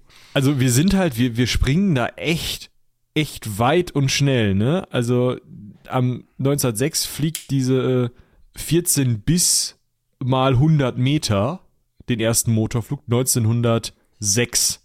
Ja, 1906. Drei Jahre später fliegen die über den Ärmelkanal und fünf Jahre später kämpfen die über den Schützengräben.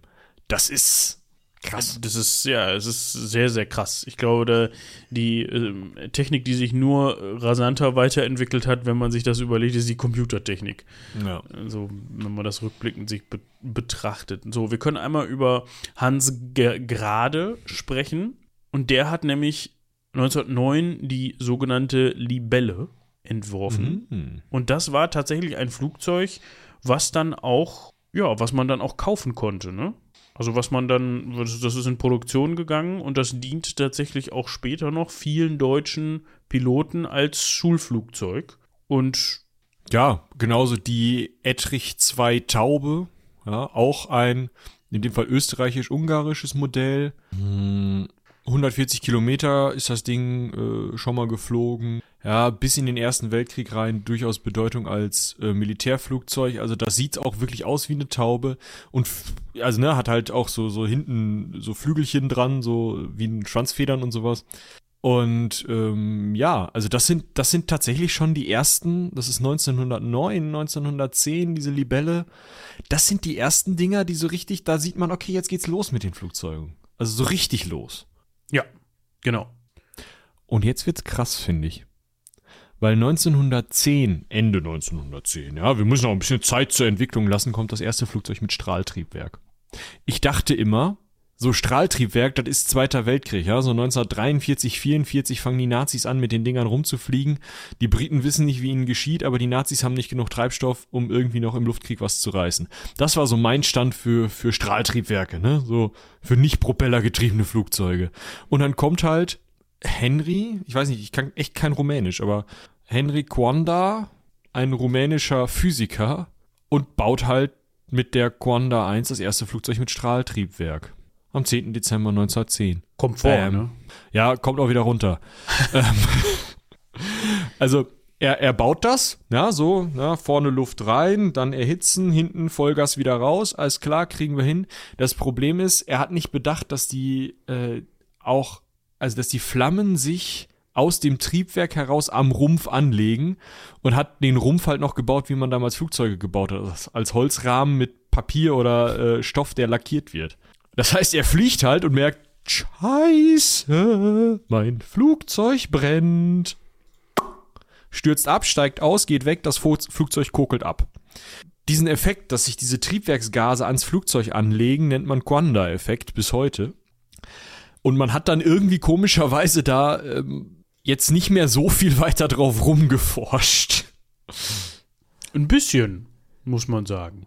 Ja, aber halt erst dann später wieder. Also, ich meine, das Interessanteste ist eigentlich dieses Avro Canada VZ 9AV-Ding, was mit dem gleichen Effekt funktionieren will. Ja, der Flugzeughersteller Avro Canada, kanadischer Flugzeughersteller, konnte man gar nicht kann man nicht drauf kommen, nein. Hat dann halt die fliegende Untertasse gebaut. Ne, das war die VZ9AV. Da können wir auch euch, euch auch mal ein Bild von verlinken. Die sieht schon schnieke aus, muss man sagen. Ne? Ja, fliegen würde ich sie trotzdem nicht. Nee, es, es ist halt, sieht halt aus wie so ein, ein Frisbee mit einem Triebwerk in der Mitte. Die ist auch wohl abgehoben. Ja, die kann aber nur mit Bodeneffekt fliegen. Also nur, wenn sie einen Boden hat, von dem sie sich abstoßen kann. Das heißt, wenn die zu hoch fliegt, schade. Dann fliegt die wieder runter. genau, dann fängt die sich nicht, sondern baut's. Ja, aber man hat's versucht. Ja, man hat sich überlegt, die sollte eine Maximalgeschwindigkeit von 483 km/h haben, eine maximale Flughöhe von 3000 Meter und ja, das alles in allem eigentlich eine nette Idee, hat aber nicht funktioniert. Genau, also das Problem war wirklich, das Ding ist halt so schnell wieder runtergekommen. Man hat die, also mehr als 90 Zentimeter Flughöhe war nicht möglich. Dann wurde er instabil und wir hoffen, da ist niemand bei zu Schaden gekommen. Aber Was? nette Idee. Nette Idee, ja. Also sieht auch fancy aus, muss man sagen. Ja, Und nimmt auch viel weniger Platz weg als so ein Flugzeug mit Flügeln. Das ist richtig, aber es funktioniert halt nicht. Ne? Nee. Also jetzt nicht, dass ihr hier anfangt und sagt, oh, deswegen sieht man überall UFOs und die bewegen sich so zip, zip, zip, zip in ganz zackigen Bewegungen über den Himmel, wie Dr. Axel Stoll sagen würde. Hört dem Mann nicht zu, der ist zum einen schon tot und war zum anderen ein ziemlicher Spinner. Aber äh, da, nein. Ich meine, Nein, kannst, man hat das ausprobiert, geht nicht. Funktioniert halt nicht. Das heißt, du kannst dich auch auf einen Backstein setzen und sagen, schade, dass der nicht fliegt. So. ja, da, also es, es schwebt ja. Es ist ja. ja so ein bisschen wie ein Luftkissenfahrzeug, nur braucht es viel mehr Sprit, ist lauter und scheiße. kauft euch lieber ein Luftschiff, äh, Luftkissenfahrzeug. Hovercraft. So. so. Ja. Übrigens auch 1910 ist das erste Wasserflugzeug entwickelt worden, ja. Ne? Also so ein bisschen so hier mit äh, Schwimm, Schwimm und dann Hui sonst eigentlich ja, erster Postflug 1912, aber im Endeffekt passiert dann da äh, nach diesen doch spannenden äh, zusätzlichen Dingern über, ich sag mal, diese Taube hinaus, ne? Also wirklich ein, ein also ein Eindeckerflugzeug, es gibt dann immer noch mehr Deckerflugzeuge, mit vorne einem Propeller, eine Person, vielleicht zwei Personen drin, lackierter, äh, Holzrahmen mit lackiertem Stoff, das ist das, womit wir in den Ersten Weltkrieg gehen. Ja, genau. Und zwar entwickelt sich die militärische Bedeutung auch im Ersten Weltkrieg weiter. Ne? Das Erste, was man halt so macht, sind hauptsächlich Aufklärungsflüge. Ja, das heißt, mal gucken. Man, mal gucken, wo die feindlichen Linien sind, wie die so ausgerüstet sind und so weiter und so fort. Das machen natürlich beide Seiten und so kommt man dann relativ schnell auf die Idee zu sagen, pass mal auf, wir geben dir mal eine Pistole in die Hand, den Piloten. oder Stell dir das mal vor, du fliegst mit so einem, mit so einem Klappergestell da, mit so einem, ne, ist ja nur lackierter Stoff. So, und dann kommt von der anderen Seite kommt auch einer. Scheiße, das ist der Feind. Was mache ich jetzt? Ah, Dienstpistole. Paff, paff, paff, paff. Paff. Weißt du, das ist doch. Und dann hast du einen so ein Loch im, im Segeltuch und ja, Joel, fließt wieder halt ja, nach Hause. Halt, ja, eben ist halt gerade egal so. Scheiße ist natürlich, weil du warst ja auch nicht gepanzert, wenn der jetzt ein Loch im Segeltuch so ungefähr auf deiner Brusthöhe hatte. Ja, dann das war doof. So, man erkannte dann aber bald den Vorteil davon, dass man doch Luftüberlegenheit besitzt, also dass man in der Lage ist. Wenn man ist, denn mal gucken kann, ne? wenn man selber mal hinfliegen kann. Genau, dass man in der Lage ist, die, die Luftfahrzeuge des Feindes auszuschalten, beziehungsweise den Luftraum zu kontrollieren. Und so hat man dann auch Bomber gebaut, beziehungsweise Ladungen aus den Flugzeugen fallen lassen ja, also oder halt die Besatzung mit Splint ziehen, Arm raushalten, fallen lassen. Ne? Genau. Ne? Oder halt dann die Besatzung mit Maschinengewehren auszustatten, das heißt, zunächst wurden nur die Beobachter, also der Mensch, der hinten dran saß, mit einem Maschinengewehr ausgestattet. Es gab dann aber recht schnell auch Bordmaschinengewehre, die mit einem Unterbrechergetriebe synchronisiert waren. Das heißt, der Motor und das Maschinengewehr waren synchronisiert und so hat man sich bei der Positionierung der Maschinengewehre nicht den eigenen Propeller kaputtgeschossen. Das ist krass, oder? Das ist krass. Vor allem fragt man sich jetzt, ja, hä, warum machen die denn die, wie, wie zur späteren Zeit nicht die Maschinengewehre einfach an die Flügel außen dran? Ja, ja weil, weil, du keine Zielvorrichtung hast. Erstens das und zweitens musst du die auch bedienen. Also du ja, gut, musst. kannst ja, ja mit dem Seilzug. Ja, gut, stimmt. Aber dann, dann sitzt du da halt und hast da so links 10 Meter, rechts 10 Meter und dann sollst du den in der Mitte treffen. Ja, dann ja später auch, aber zu dem Zeitpunkt ja. hat man ja, dann aber später, das Unterbrechergetriebe gebaut. Später hast du aber, wenn du da an den Seiten bist, hast du halt eine Zielvorrichtung in deinem Cockpit. Ja. Ne? Und dann hast du halt, dann kannst du diese Dinger wahrscheinlich auch so leicht schwenken, sodass du halt die Stelle, an der sich diese äh, Schusslinien treffen, variieren kannst, um halt nicht immer genau einen bestimmten Abstand halten zu müssen, um mit beiden äh, Kanonen zu treffen. Ja, du hast auf jeden Fall ja, die Möglichkeit, die einzustellen, das stimmt schon. Ja, also so ist es auf jeden Fall, also durch das Unterbrechergetriebe ist es zum einen, also zum einen gab es immer mal wieder Probleme mit Ladehemmungen und deswegen musste das nah am Piloten sein, weil sonst hätte der aussteigen und auf einen seiner Flügel gehen müssen. Ganz unangenehme Veranstaltung. Ähm, das heißt, man wollte halt möglichst die Waffen so nah dran haben, dass der Pilot da noch was machen kann. Das zweite ist, du wolltest das Gewicht von Waffe und Munition möglichst nah am Schwerpunkt haben, damit es ähm, ja, möglichst halt einen Schwerpunkt gibt und du nicht außen irgendwie so Unrundheiten hast. Und ja, dann warst du halt da, dass du diese Unterbrecher entwickeln musstest, um halt durch den Rotor schießen zu können. Ja, ganz genau. Und im Ersten Weltkrieg entwickelte sich auch eine Doktrin, ne, so würde ich es mal nennen. Das heißt, eine Doktrin zur oder eine Schule oder eine Idee davon, wie man denn am besten äh, bombentechnisch gegen den Gegner vorgeht. Und da gehören zwei Punkte zu. Zum einen möchte man industrielle Zentren bombardieren. Das heißt, man schädigt Versorgungszentren für Kriegsmaterial und zum anderen erreicht man dadurch den maximalen Effekt auf die Moral nicht nur der Truppen, sondern auch Teile der Bevölkerung, die wichtig sind, nämlich die Arbeiterklasse. Ja, wenn du ja, schön auf die armen Leute draufschmeißen, danke genau, dafür. Wenn du jetzt in deiner Fabrik äh, da irgendwelche Granaten zusammenschraubst, dann Kriegst magst du das gar nicht gerne, wenn er was auf den Kopf fällt, genau. Ja, aber also das ist halt, da merkt man, da sind wir halt auch noch nicht so weit in, in den oder was heißt noch nicht so weit? Es gibt die Genfer Konvention schon, aber es werden halt viele völkerrechtliche Dinge noch nicht angewendet im Ersten Weltkrieg. Es gibt viele Zusatzprotokolle und sowas noch nicht. Und da, also das Angreifen der Zivilbevölkerung war zu dem Zeitpunkt noch wesentlich eher en vogue, als es das heute offiziell ist. Wenn man sich die aktuell geführten Kriege so anguckt, ne, aber äh, eigentlich soll man. Ja, genau. Wir haben jetzt übrigens bald auch die ersten Ganzmetallflugzeuge. Hugo Junkers, den Namen Junkers hat man bestimmt schon mal gehört, hat 15, den kann man sich mal merken. Ja, genau. hat 1915 das erste Ganzmetallflugzeug der Welt gebaut und erprobte die Junkers J1. Und 1919 gab es dann das erste Verkehrsflugzeug als Ganzmetallvariante der Welt, die Junkers F-13. Verkehrsflugzeug meint zu dem Zeitpunkt allerdings eher so Postflugzeug und du kannst mal einen mitnehmen und weniger keine Ahnung, 25 Nasen oder 30 Nasen sitzen da hinten drin und werden von äh, uniformiertem Personal bedient. Ne? Ich glaube, da geht es auch in erster Linie darum, dass du halt die zivile Luftfahrt meinst. Ne? Also das ist mhm. halt nicht, das ist nicht das erste, generell das erste voll Metallflugzeug oder Ganzmetallflugzeug, sondern es ist das erste zivile Ganzmetallflugzeug. So, dann mhm. wird genau. auch relativ schnell der Fallschirm erfunden was heißt relativ schnell? Den hatte Käthe Paulus, eine deutsche ja, Flugpionierin, Stuntfliegerin und noch ein paar andere Sachen, erfunden am 1. März 1912. Aber also, soweit ich das weiß, hat sie die Packhülle entwickelt, oder nicht? Ja, mein Gott, einen Lappen über dich zu halten, das kriegt jeder hin. Aber die Packhülle zu entwickeln, wo du dran ziehen kannst und dann macht es Fump und dann hast du einen Fallschirm über dir und du hast die Scheiße nicht den ganzen Tag im Cockpit liegen. Weißt du? Ja, das macht Sinn. So. Also, ne, dass das überhaupt als Fallschirm funktioniert. Und tatsächlich, äh, ne, am 1. März 1912 springt Albert Berry das erste Mal damit aus dem Flugzeug und sagt, Jausen, funktioniert, können wir so machen. Und dann wird das auch für die äh, deutschen Flieger als Rettungsgerät, ja, eingeführt und wird benutzt.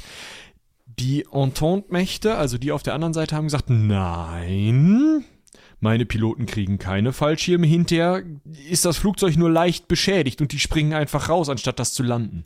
Genau.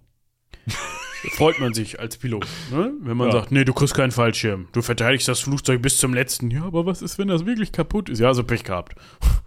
In den meisten also Fällen ist das gar nicht richtig kaputt. Kannst auch ja, mit kannst einem fliegen, fliegen nach Hause fliegen. Ja. Nur weil das brennt. Ja. ja. 1916 der erste Flugzeugträger, auch noch so ein Ding. Ja, 1915 die erste Versenkung eines Schiffes mit einer Short 184, einem Flugboot, ähm, einem Torpedobomber, das aber bitte in sehr großen Anführungsstrichen, weil das ist ein Flugboot und da hatte man einen Torpedo dabei. Das ist ja bei einigen Torpedobombern so gewesen. Aber man hat es halt dann auch mal hingekriegt. Ja. Damit. Der Krieg war vorbei und natürlich beschwingt durch den Krieg vorher hat sich eine Flugzeugindustrie entwickelt. Das heißt, es sind also, viele, viele, äh, wie heißen die Dinger? Flughäfen entstanden. Ja, und Flugzeughersteller gab es halt noch und nöcher. Das Problem ist natürlich, im Krieg, ja, kauft halt jeder und alle kaufen wie die bekloppten Flugzeuge. Ja, und wenn der Krieg dann vorbei ist, dann ist der Bedarf an Flugzeugen auf einmal sehr, sehr gering. Vor allem, weil man ja im Zweifel auch noch Modelle aus dem Krieg hat und neue bauen ist dann erstmal so, ja, nö. Wir brauchen ein Verkehrsflugzeug, ja, wieso, wir haben Co-Pilotensitz. Genau. So, können wir dann streichen wir um, nehmen wir die Maschinengewehre raus, super Flugzeug, funktioniert. Vor allem, Guck mal, da hast du vorne noch zwei längliche Fächer, in denen du Briefe mitnehmen kannst. Luftpost! Vor allem, weil das ja halt auch eigentlich technisch gesehen gut erprobte Maschinen waren. Ja, man ja. hat ja in der Kriegszeit auch wettgerüstet gegeneinander und so versucht, hochtechnisierte für die damalige Zeit Flugzeuge zu bauen. Dementsprechend, ja, Ne? Warum sollte man da denn jetzt diese noch vorhandenen Maschinen durch neuere ersetzen? Hat natürlich trotzdem stattgefunden in Deutschland selber, war aber das Problem, jetzt muss ich mal gerade gucken, dass generell motorbetriebene Luftfahrt komplett verboten war. Nicht komplett verboten, aber der Bau von Motorflugzeugen durch den Versailler Vertrag war Zeppeline komplett verboten. Zeppeline waren okay. Mhm. Und so hat sich eine sehr rege Segelflugbewegung entwickelt, ja, ne? weil man gesagt hat, okay, ja, gut, wenn wir hier halt nicht mit den Motorflugzeugen fliegen dürfen, dann halt segeln. Ja, und so hat sich dann in der Rhön-Gegend, also an dem Fluss Rhön, dort ähm, ist ja auch heutzutage noch sehr viel Segelflug unterwegs, ähm, eine, ja, ein, ein Zentrum für Segelflugsport entwickelt. So ist zum Beispiel der Robert, äh, Robert äh, Kronfeld. Rhön ist ein Mittelgebirge, kein Fluss. Ich dachte immer, es wäre ein Fluss. Macht auch viel mehr Sinn, da kannst du runterspringen, nicht rein. Ja, ich dachte, der Rhön, die, ich dachte, das Rhön wäre ein, wegen die. Aber gut, da lernt man wieder was dazu. Hm? Gut. Sagt man nicht die Rhön? Ich habe keine Ahnung. Warte, ich google. Ja, Mama. Die Rhön, ja, hast recht. Und ist das jetzt ein Fluss oder ein Mittelgebirge? ich verlinke euch mal die Tondatei dazu. Der Mann hat sehr viel Spaß daran, das auszusprechen. Rhön. Hast du schon gehört durch den Kopfhörer? Ja, so ein bisschen. Gucken, ob wir das hier einbetten können. Embed Audio. Nee, es ist ein Mittelgebirge. Ja, es ist ein Mittelgebirge, genau. Ich bin ähm. immer davon ausgegangen, ich habe mich damit nie beschäftigt, das ist ein Fluss, weil die immer die Rhön gesagt haben. Und gesagt, ja, die Rhön, das ist halt ein Fluss. Ne? Geograf solltest du werden. Ja. Gut, jetzt wissen wir es aber auch. Da ist man viel ja, mit Segel. Einbetten kann man es nicht. Ihr Schade. kriegt einen Link da ist man sehr viel mit Segelflugzeugen durch die Gegend gehopst, ne? weil sich das da halt einfach angeboten hat, landschaftlich gesehen. Es gab dann aber trotzdem Entwicklungen, unter anderem die Junkers U52. U52, sagt euch vielleicht noch was. Die alte Tante U ist da noch durch die, ist entwickelt worden und auch für die Lufthansa durch die Gegend geflogen. Weil die, Juf, die Lufthansa hat sich nämlich, jetzt muss ich hier gerade mal eben gucken, 1926 gegründet. So nämlich. Genau. Und da, also, ne, da haben wir eben in der Zwischenkriegszeit zwar, also Junkers ist ja ein deutscher Hersteller. Äh, die werden also gebaut, aber eben nicht.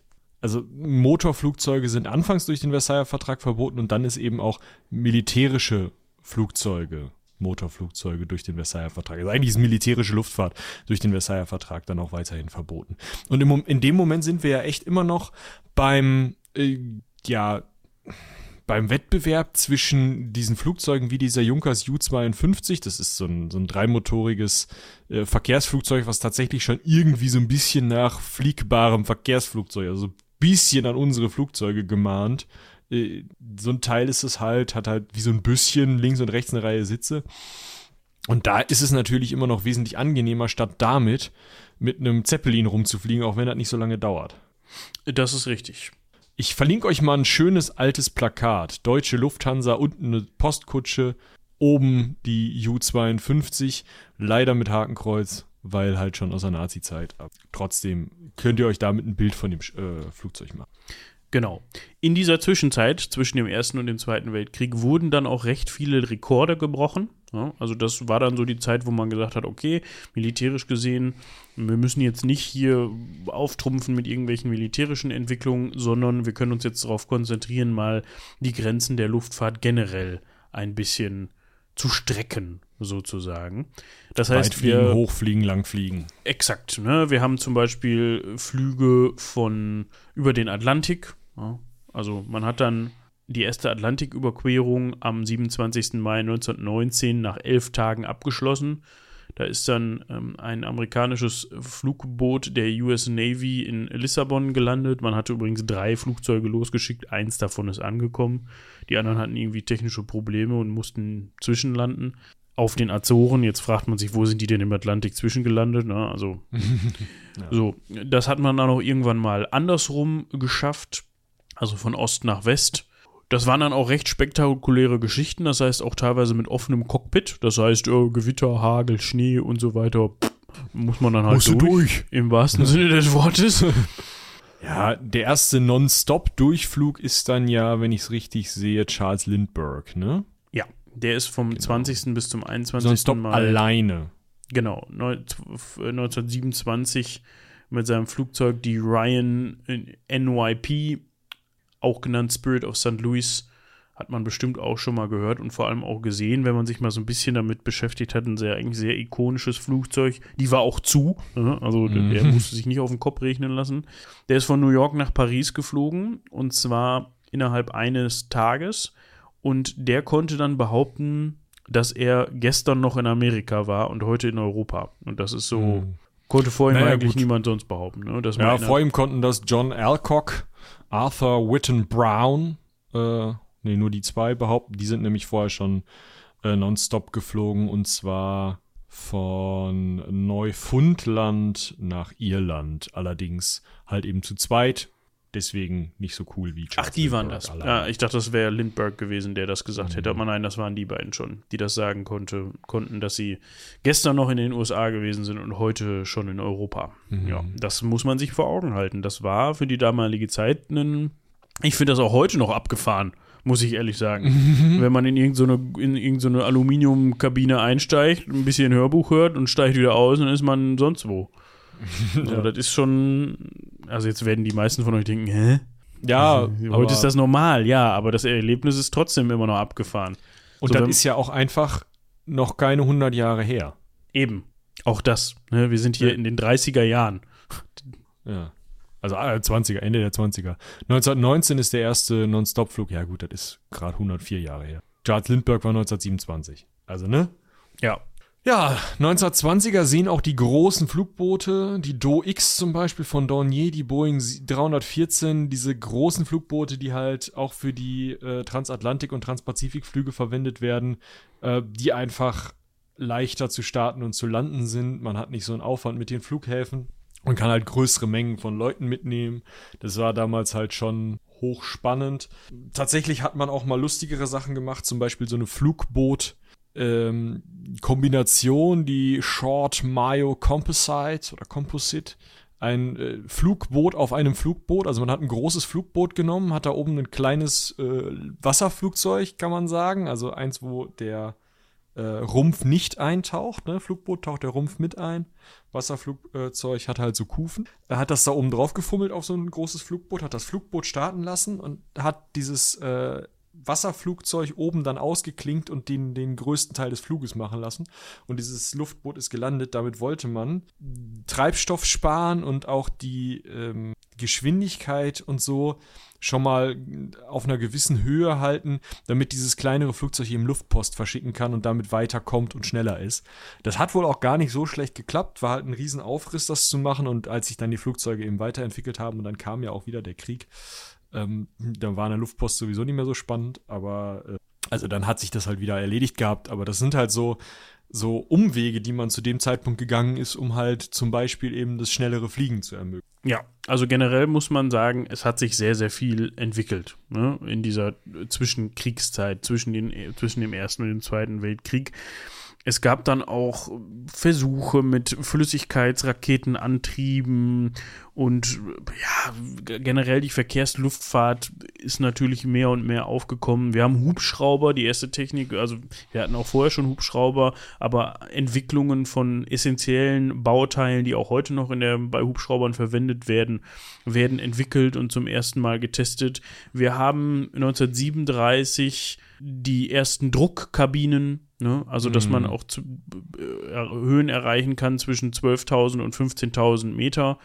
Davon war die, der bekannteste Vertreter die Junkers EF-61, der, ein Versuchsflugzeug von Junkers.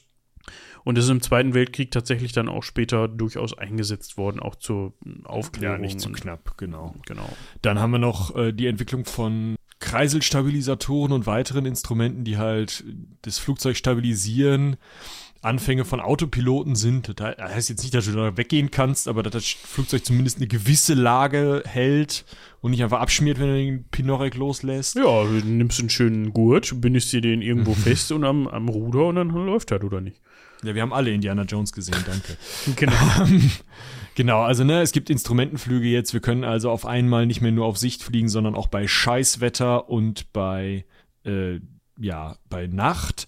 Diese Druckkabinen sind übrigens auch dafür interessant, weil man damit über das Wetter fliegen kann, also über den Wolken. Das ist erst nach dem Zweiten Weltkrieg äh, mit der Boeing 307 wirklich groß aufgenommen wurden. Die ist zwar schon 1938 gebaut worden, aber dann nicht so viel benutzt worden, wie man es halt vielleicht erwartet hätte, weil es halt dann in den Krieg ging.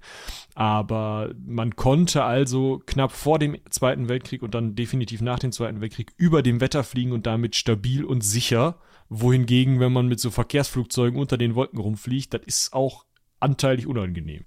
Das ist richtig. Ne? Also. Dann haben wir noch Funkleitstrahlen, die sich entwickeln, pneumatische und hydraulische Kurssteuerung, also nicht mehr über sehr direkte Seilzüge, bei denen man spürt, was man da tut, sondern so ein bisschen wie es heute halt elektronisch mit Fly-by-Wire ist. Mm, war es halt damals, damals dann eben über Pneumatik oder Hydraulik, also so Zylinder-Mopeds. Das hat den Piloten nicht so gut gefallen, weil sie dann natürlich nicht mehr so direkt auf das Flugzeug das Gefühl äh, hatten, sondern sie mussten sich halt auf die Instrumente verlassen, aber durch Instrumente, durch diese Umstellung in den verschiedenen, ähm, also in den Steuerungselementen und so war halt eben überhaupt erst möglich, nicht mehr nur auf Sicht zu fliegen. Hm. Ja, ganz genau. So, und jetzt können wir mal Richtung Zweiter Weltkrieg schielen, ne? würde ich sagen, denn dort hat natürlich dann die Entwicklung in der Luftfahrt auch wieder stark zugenommen, vor allem im Bereich aufs Militär, also im Bereich militärische Luftfahrt. Ne? Also klar, ja. diese ganzen Errungenschaften, die wir jetzt gerade aufgezählt haben, die haben sich die Nationen im Zweiten Weltkrieg natürlich auch zunutze gemacht. Das heißt, wir haben hier wesentlich fortschrittlichere Flugzeuge unterwegs als noch im Ersten Weltkrieg. Also ja, sehr bekannter, bekannte Vertreter, ich glaube, die beiden bekanntesten Vertreter, wenn man sich so ein bisschen für Flugzeuge im Zweiten Weltkrieg interessiert hat oder mm, interessiert, ist natürlich die Messerschmitt Bf 109 oder auch Me 109 manchmal genannt und die Spitfire, die Supermarine Spitfire. Also dass die beiden Flugzeuge, die eben den Luftkampf um England, die Luftschlacht um England bestritten haben, die sich im ganzen Verlauf des Zweiten Weltkriegs auch weiterentwickelt haben. Also diese Flugzeuge sind immer wieder aufeinander getroffen und mal hatte die getroffen, mal hatte die Messerschmitt die Nase vor und mal die Spitfire. Ich glaube, zum Ende hin war die Spitfire dann doch besser und so weiter und so fort. Das heißt aber nicht, dass die anderen Nationen da untätig waren. Wir haben zum Beispiel sowas wie äh, die Messerschmitt Me 262 oder die Messerschmitt 163 Komet erste Flugzeuge, die dann ähm, mit Strahlentriebwerken ausgestattet waren. Ja, die 163 ist sogar ein Raketengleich. Stimmt. Ne? Also, das ist ein Raketenflugzeug. Es gibt auch äh, ein amerikanisches Strahltriebwerksflugzeug, dessen Namen mir gerade nicht auffällt, aber das halt kurz, oder ist es sogar ein englisches? Auf jeden Fall gibt es eins, das kurz ein vor ein englisches, das kurz vor Ende des Zweiten Weltkriegs noch zum Einsatz kommt, also mal, mal fliegt so, ähm, also da kommen wir wirklich, ne, wo das, was war das, 30 Jahre zuvor noch das Flugzeug abgefackelt hat, äh, fliegen die Dinger jetzt und funktionieren und werden benutzt. Und die werden auch im Kampfeinsatz Meteor benutzt. war das. Genau. Die sieht sogar schon recht modern aus, muss ich sagen. Sei denn, die haben das mal weiterentwickelt. Hm. Hm. Sieht sehr, sehr modern aus, muss ich sagen. Aber gut. Vielleicht war das auch einfach schon seiner Zeit ein bisschen voraus. So. Ich suche sie gerade noch, warte mal. Ich verlinke die euch. Ja, doch, der sieht schon. Also ich meine, der hat noch diese großen, äh, großen Turbinen-Mopeds, ne? Ja, ja. Aber auch schon die, so die Form und so die, diese kleinen ja. Details und so, das sieht alles schon sehr refined aus, aber gut. Ja, also ganz klar, die beiden wichtigsten Flugzeugtypen im Krieg waren zum einen natürlich Jagdflugzeuge, von denen wir gerade schon gesprochen haben, also Messerschmitt und Spitfire und so weiter, aber zum anderen natürlich auch Bomber die halt einfach dann im Verbund mit den Jagdflugzeugen, die dann dadurch geschützt worden sind, eben von Deutschland nach England, von England nach Deutschland und so weiter und so fort versucht haben. Über Deutschland rum. Über Deutschland rum, die nach der Doktrin, die wir auch schon aus dem Ersten Weltkrieg kennen, natürlich auch die Industriezentren zu zerstören. Nicht nur, aber auch. Ja, was ihnen durchaus auch gelungen ist, ne? wenn man sich genau. so anguckt, was da so alles Städte, Industriezentren, alles Mögliche ist kaputt gegangen im Zweiten Weltkrieg. Genau, dann kommen wir noch zu einem Thema Radar. Da würde ich sogar sagen, müssen wir eine eigene Folge drüber machen. Äh, wichtig ist da nur, die Deutschen haben das relativ stark vernachlässigt und die Briten konnten ihre Insel tatsächlich schon mit Radar ja, überwachen, als es dann zu, zur Luftschlacht über England kam. Es gibt äh, erste Marschflugkörper, zum Beispiel die V1 ja, also ein Kreiselkompass gesteuertes Raketenmoped mit Sprengkopf. Also sowas wie ein Cruise Missile, nur in sehr, sehr krude, aber es war halt die erste. Das ist eine deutsche Waffe. V2, die erste große Rakete. Ähm, was haben wir noch? Man überschreitet aus Versehen mal die Schallgeschwindigkeitsgrenze. Ja, man hat die ersten Autopiloten, die ersten Hubschrauber, den ersten Schleudersitz. Also da ist viel los kann man sagen, im Zweiten Weltkrieg. Allerdings, also es ist nicht mehr so eine schnelle Entwicklung wie im Ersten, das muss man auch sehen. Gerade finde ich, was so die, die Düsenjets angeht, da hätte ich, also. Hättest du mehr ja. erhofft. Ich, ja, was heißt mehr erhofft, ne? Dann, also will man ja auch nicht, aber ich hatte da immer den Eindruck, aber ich habe auch als Jugendlicher zu viel N24 geguckt, dass da viel mehr los war. Und ja, es gab einiges an Düsenflugzeugen, aber 90 Prozent von den Dingern sind halt Prototypen gewesen und das einzige, also ne, zum Beispiel diese Junkers U287, war halt eine Idee, bei der man dachte, okay, damit können wir wirklich Überschall fliegen.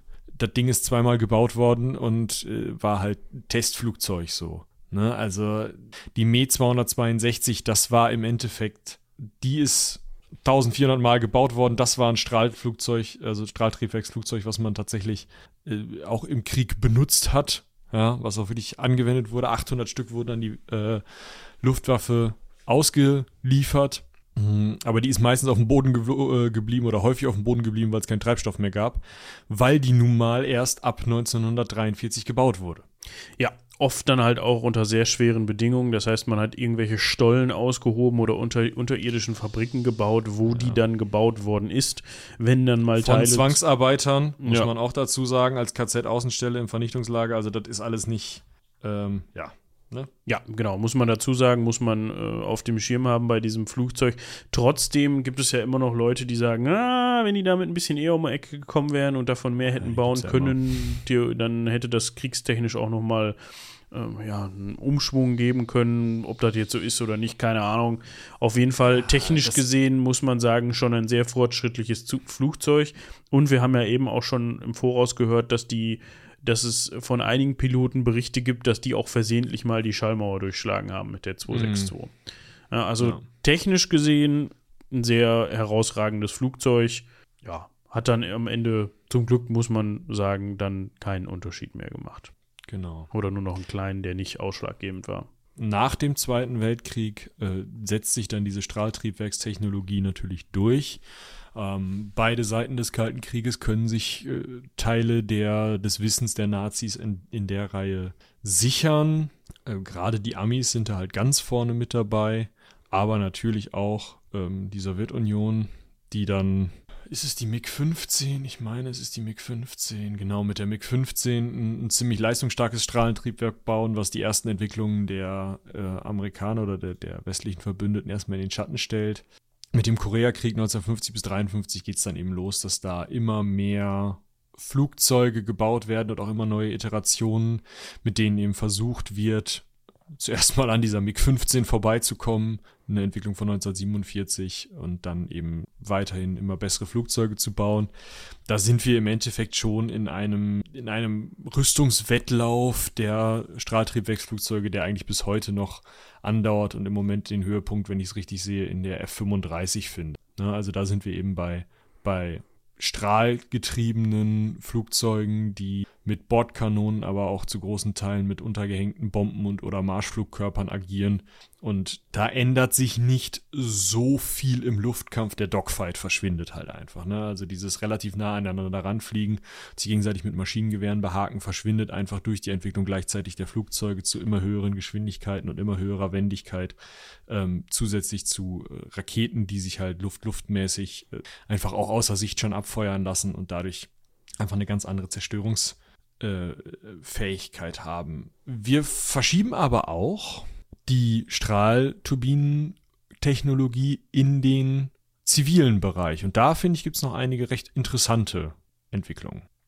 Ja, da, ja, da geht es dann nach dem Zweiten Weltkrieg eigentlich richtig los. Ne? Also ja. muss man ja so sagen, da wird, nimmt das seinen Anfang, beziehungsweise wird fortgesetzt, was wir heutzutage aus der zivilen Luftfahrt kennen und das tatsächlich auch schon relativ früh. Das finde ich erstaunlich, wenn man sich anguckt, wann die, dass die Boeing 747 zum Beispiel aus den 70er Jahren ist und heute immer noch oft eingesetzt wird. Aber wir greifen ein bisschen voraus. Wir können ja mal anfangen mit den Strahlturbinen-Verkehrsflugzeugen nach dem Zweiten Weltkrieg und zwar mit der de Havilland DH106 Komet das war schon mal eine Ansage, ne? Das äh, Komet ist auch schon ein schöner Spitzname. Das war das erste in Serie gebaute Strahlverkehrsflugzeug der Welt. Ja? Schönes Ding. Sieht auch echt schnieke aus, sieht auch sehr modern aus. Ich verlinke es euch. Die Turbinen sehen komisch aus. Ja, die sind noch so ein bisschen in das Flugzeug integri integriert, aber macht ja auch nichts. Das einzige Problem, was die IngenieurInnen da nicht. Ingenieure. Mit, Inge Ingenieure. Ja, in, was die Ingenieure da nicht mit bedacht haben, war, dass es sowas wie Materialermüdung gibt. Autschi. Das heißt, nur weil ein Werkstoff im ersten Moment ausreichend erscheint, beziehungsweise aus, ausreichend strapazierfähig erscheint, heißt das nicht, dass wenn du da mal ordentlich drauf einprügelst, dass der dann irgendwann seine Festigkeit verliert. Und das wurden, wurde diesen Maschinen zum Verhängnis, die Werkstoffe waren den Belastungen einfach noch nicht gewachsen und ja, durch, durch wechselnde Druckbelastungen führte das immer wieder zu Haarrissen im Rumpf. Und 1954 sind dann mehrere Maschinen dieses Typs abgestürzt und so hat man dem Rest dann auch erstmal Flugverbot erteilt.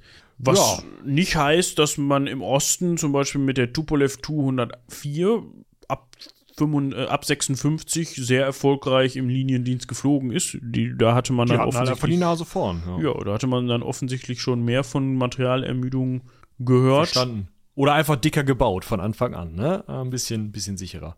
Aber äh, Tupolev ist ein Name, der sollte euch schon bekannt vorkommen, wenn ihr die Concorde vs. Tupolev-Folge gehört habt. Äh, ich habe sie euch nochmal verlinkt.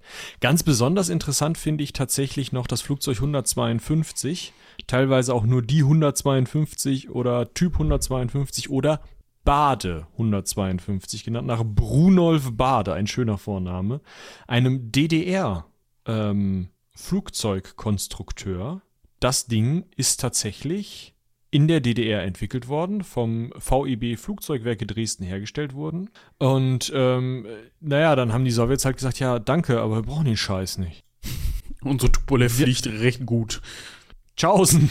So, dementsprechend, ähm, ja, gibt es das Flugzeug nicht in Serie, aber es gibt noch erhaltene Teile, die man sich tatsächlich heute auch noch anschauen kann. Sind leider auch ein paar davon abgestürzt, also da sind auch Besatzungen bei ums Leben gekommen. Aber es gab ein in Deutschland, und zwar nur in Deutschland, und zwar nur in Ostdeutschland, nur von der DDR gebautes Flugzeug. Das finde ich total spannend.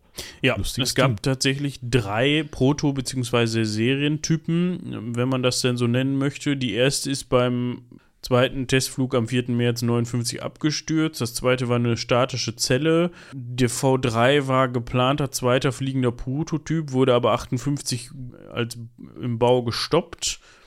Die V4 hat zwei Flüge in, in 1960 durchgeführt, ist dann 61 verschrottet worden. Äh, V5 hat nur Bodenrolltests gemacht, V6 war eine Testzelle, die 8 war eine, für die deutsche Lufthansa in Auftrag gegeben, wurde fast fertiggestellt, wurde dann 88 verschrottet, also der Rumpf. Die neuen für die NVA Luftstreitkräfte auch fast fertiggestellt, ohne Triebwerk. Die 10, da die Lufthansa nochmal eins bestellt, ist dann zu 60% Prozent fertig geworden. Die 11 auch für die Lufthansa, ich weiß nicht, die hatten irgendwie Bock auf dieses Flugzeug, ist dann, da ist nur der Rumpf von gemacht worden ist dann 95 restauriert worden und steht momentan am Flughafen in Dresden. Und die 12 und die 13 waren dann nochmal für die Luftstreitkräfte der NVA. Da wurde auch nur der Rumpf gebaut, die sind dann auch verschrottet worden. Also sehr erfolgreiches Flugzeug. Das Design ist aber auch cool, muss man sagen. Sieht nett aus. Soll ich es euch noch verlinken? Ich verlinke es euch. Ja, ist heute wieder verlinken angesagt. Wir haben eben über diese DH-106 Komet gesprochen mit ihren Haarrissen im Rumpf. Die ist dann vier Jahre außer Dienst gestellt worden und als die dann neu entwickelt wurde und wieder da war, war von Boeing aber schon die 707 auf dem Programm und die war einfach so viel weiterentwickelter als diese 106 Komet, dass ja, dass das im Grunde durch war, das Thema. Und mit der 707 ab äh, 1962 hatte man dann auch als erstes verbrauchsärmere Mantelstromtriebwerke im Einsatz. Das ist das, was wir heute kennen. Ja, die haben diesen Turbofan, also dieses dieses Ding, wenn man vorne, äh, ja, Fun wird das tatsächlich, glaube ich, äh, ausgesprochen. Okay. Aber so kenne ich es zumindest. Das gibt's, ja. Äh, und das ist das, was, wenn man vorne reinguckt, dieses, ja. Hypnotische. Ding, was sich da dreht, genau. Wo die manchmal auch so Zeichnungen drauf machen, ne? diese Spiralzeichnungen, deshalb meinst du hypnotisch. Ja. Jo. Genau. Ähnliche Entwicklungen nehmen natürlich die Bomber dann. Ne? Also wenn sich die zivile Luftfahrt schon so schnell und krass entwickelt, dann entwickeln sich die Bomber natürlich auch dementsprechend krass. Die hören aber, habe ich das Gefühl, spätestens in den 70er Jahren auf, sich weiterzuentwickeln. Die Tu-95, äh, die tu Tupolev Tu-95, ein sowjetischer äh, Bomber, der das von 1952 fliegt heute noch. Ja, da haben wir am Anfang ja schon kurz drüber geredet. B-52 sagt einem auch immer noch was, ist auch immer noch ein Bomber, der, äh, so viel ich weiß, heute noch fliegt und also Produktionszeit bis 1962. Und jetzt muss ich gerade mal gucken, wann der angeblich außer Dienst gestellt werden soll. Momentan ist das, glaube ich, alles so ein bisschen on, auf Standby, was da in, nicht außer ja, Dienst also, gestellt wird und was nicht. Genau, also das Teil ist 2016 noch ganz klar eingesetzt worden aus äh, bis in die 2050er Jahre einsatzbereit halten. Mahlzeit. Ne, also 100 Jahre Dienstzeit für so ein Strahlflugzeug, da scheint sich also nicht mehr so viel zu tun. Einzig krasse Entwicklungen sind, glaube ich, tatsächlich. Na naja, gut, die Gleitschirme, also diese Dinger, dass wenn, wenn du keinen runden Fallschirm mehr hast, wie du den aus den ganzen Kriegsfilmen kennst, sondern dieses quere Ding, was eher so aussieht wie so ein Matratzenmoped irgendwie, die sind 1964 entwickelt worden, sind also ein bisschen nochmal was Besseres, was das Fallschirm angeht. Es gibt äh, Senkrechtstarter ab 1966, äh, die halt interessant sind, gerade auch für ja, seegestützte Flugaktionen. Es gibt die Tu 144 die Concorde, da haben wir eine eigene Folge zu. Und dann sind wir im Endeffekt schon bei den, bei den Tarnkappenflugzeugen, die ja nur mit der Flugtechnik sich nicht groß verändern, sondern einfach nur ursprünglich mal richtig weird aussahen und jetzt werden die wieder normaler. Das ist richtig. Man man könnte noch mal eben über die Lockheed F117 sprechen. Das ist das Flugzeug, an das ich zumindest denke und ich glaube viele andere auch, wenn man von einem Tarnkappenflugzeug spricht. Ja.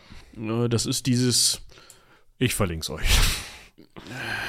Ja, äh, also ihr habt das bestimmt schon mal gesehen. Das ist das Tarnkappenflugzeug. Das ist, genau, das ist der Tarnkappenbomber, den ihr so kennt. Also den ihr als Tarnkappenbomber ist gar kein Bomber, also ein Yachtbomber aber äh, den ihr so im Kopf habt. Ne? Also ja, so, die wurden von den Entwicklern auch gerne Cockroaches genannt, also Kakerlaken, weil die die tagsüber ja immer verstecken mussten, damit die sowjetischen Spionagesatelliten die nicht aufzeichnen können, was sie trotzdem getan haben. Oh, da ist doch ein taktischer Bomber. Da gibt's hm. diese, da gibt's diese schönen Stories zu mit von wegen, dass dann, dass die die in unter anderem in Area, ähm, wie heißt das, 51? 51, ja. Ja, dass die in Area 51 halt die nachts immer reingeräumt haben, aber die dann natürlich tagsüber, wenn die draußen standen, einen Schatten geworfen haben. Ich weiß nicht, ob das bei der F-117 auch so war. Das war aber bei manchen Flugzeugen so. Und die, äh, ja, dann, äh, nee, nachts, wie, wie war das? Also, nachts waren sie draußen. Nachts waren sie draußen, aber trotzdem konnten die Sowjets dann die Form des Flugzeuges erahnen, weil die die äh, ja, Temperaturunterschiede rausgefunden haben. Beziehungsweise haben sie die immer dann reingeräumt, wenn die wussten, okay, jetzt kommt der Spionagesatellit äh, vorbei und dadurch hat sich der Sand oder der Boden unterschiedlich aufgeheizt, weil Schatten und nicht Schatten. Und dadurch konnte man dann sehen, ja, guck mal, das ist wohl ein Flugzeug, was die da bauen und vor uns verstecken. So, ich meine, hat es natürlich auch noch Spionage auf ganz anderen Ebenen gegeben, aber so viel zu, ja, wir räumen mal unsere Flugzeuge rein, damit die nicht wissen, dass wir die bauen. Ja. So. Und die F-117 hat dann zusätzlich auch noch den schönen Spitznamen Wobblin Goblin bekommen. Das finde ich sehr cool. Das weil die sich so scheiße verhält bei Luftbetankungen. Übrigens ja. auch eine Entwicklung nach dem Zweiten Weltkrieg. Ja, habt ihr bestimmt alle schon mal gesehen, dass äh, sowohl äh, Kampfjets als auch andere Flugzeuge eben mit diesem Rüssel nachgetankt werden in der Luft, ne? damit man dafür nicht extra landen muss und so die Einsatzzeit eben steigern kann. Genau. Ich glaube, den Rest würde ich jetzt übergehen, bis auf den kleinen Rausschmeißer, dass man ja nicht nur auf der Erde flammt. Was würdest du sagen? Ach so, ja, das, das hört sich gut an. Es gibt natürlich auch noch, äh, ich würde vielleicht noch mal eben ganz kurz was zu verlieren zum Smart Bird, weil wir jetzt, ähm, um, den, um die Klammer wieder zu schließen, na, ne, wir haben ja gerade in der Anfangszeit der, ich will es jetzt mal nennen Luftfahrt, aber ne, also in den Jahren, wo die Leute sich dann halt die Flügel angeschnallt haben und versucht haben, wie ein Vogel zu fliegen, gehört, dass das so dann erstmal versucht worden ist und ähm, auf der Hannover Messe im Jahre 2011 hat die Firma Festo den sogenannten Smart Bird vorgestellt und das ist das erste gelungene technische Flugobjekt, das auf Basis des Schlagfluges von Vögeln fliegt. Das fand ich nur noch mal ganz spannend. Also das erste Mal, dass wir es hinkriegen, was schon, keine Ahnung, Da Vinci versucht hat, flap, flap, flap, flap, flap und dann fliegt was. Exakt, exakt, genau. Ja, und dann haben wir noch ja. den Raumflug. In Genau, was heißt den Raumflug? Ähm, wir haben den Flug auf anderen Planeten. Und zwar gibt es den, ähm, die Mars-Mission 2020, die da heißt Perseverance. Perseverance, glaube ich. Per, per, Perseverance, Perseverance, genau. Und deren ja, Gepäck ist unter anderem Ingenuity, ein kleiner Helikopter mit einer Kamera und Solarzellen und Akku, mit dem man dann da so ein lust bisschen lustig auf dem Mars rumgeflogen ist. Flughöhe von 3 Metern, 39 Sekunden sind sie da rumgeflogen. Das Betriebssystem der Drohne ist Linux. Das ist auch schön. Linux ja. ist geil. Ja, am 14. April 2023 äh, absolvierte die Drohne ihren 50. Flug. Im Endeffekt ist, äh, ist das Teil eigentlich ein Test. Ne? Also es ist wirklich äh, der Test, kann ich überhaupt auf dem Mars rumfliegen? Und wir wissen jetzt, ja, geht. Man hat übrigens noch was Witziges gemacht und das wirklich als Rauschmeister. Man hat einen kleinen Fitzel von der Tragfläche des Wright Flyers, der Gebrüder Wright, in dieses Teil reingefummelt, ähm, damit halt ne, der erste Flug auf der Erde auch mit dabei ist. So. Natürlich. Nett.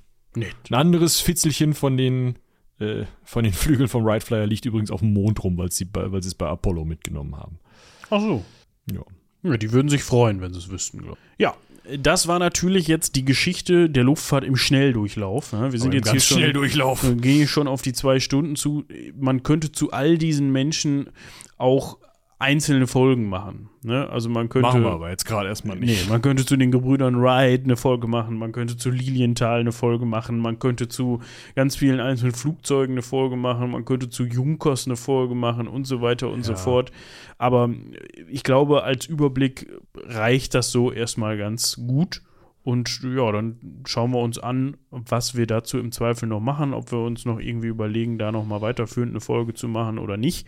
Ihr könnt uns dazu auch gerne mal Feedback dalassen. Ja, ne? das heißt, genau, wir sind zwar mitten in der Zeitblase, das heißt, euer Feedback kommt dann noch irgendwie später und komisch und anders an, aber da müsst ihr dann durch. Äh, auf jeden Fall.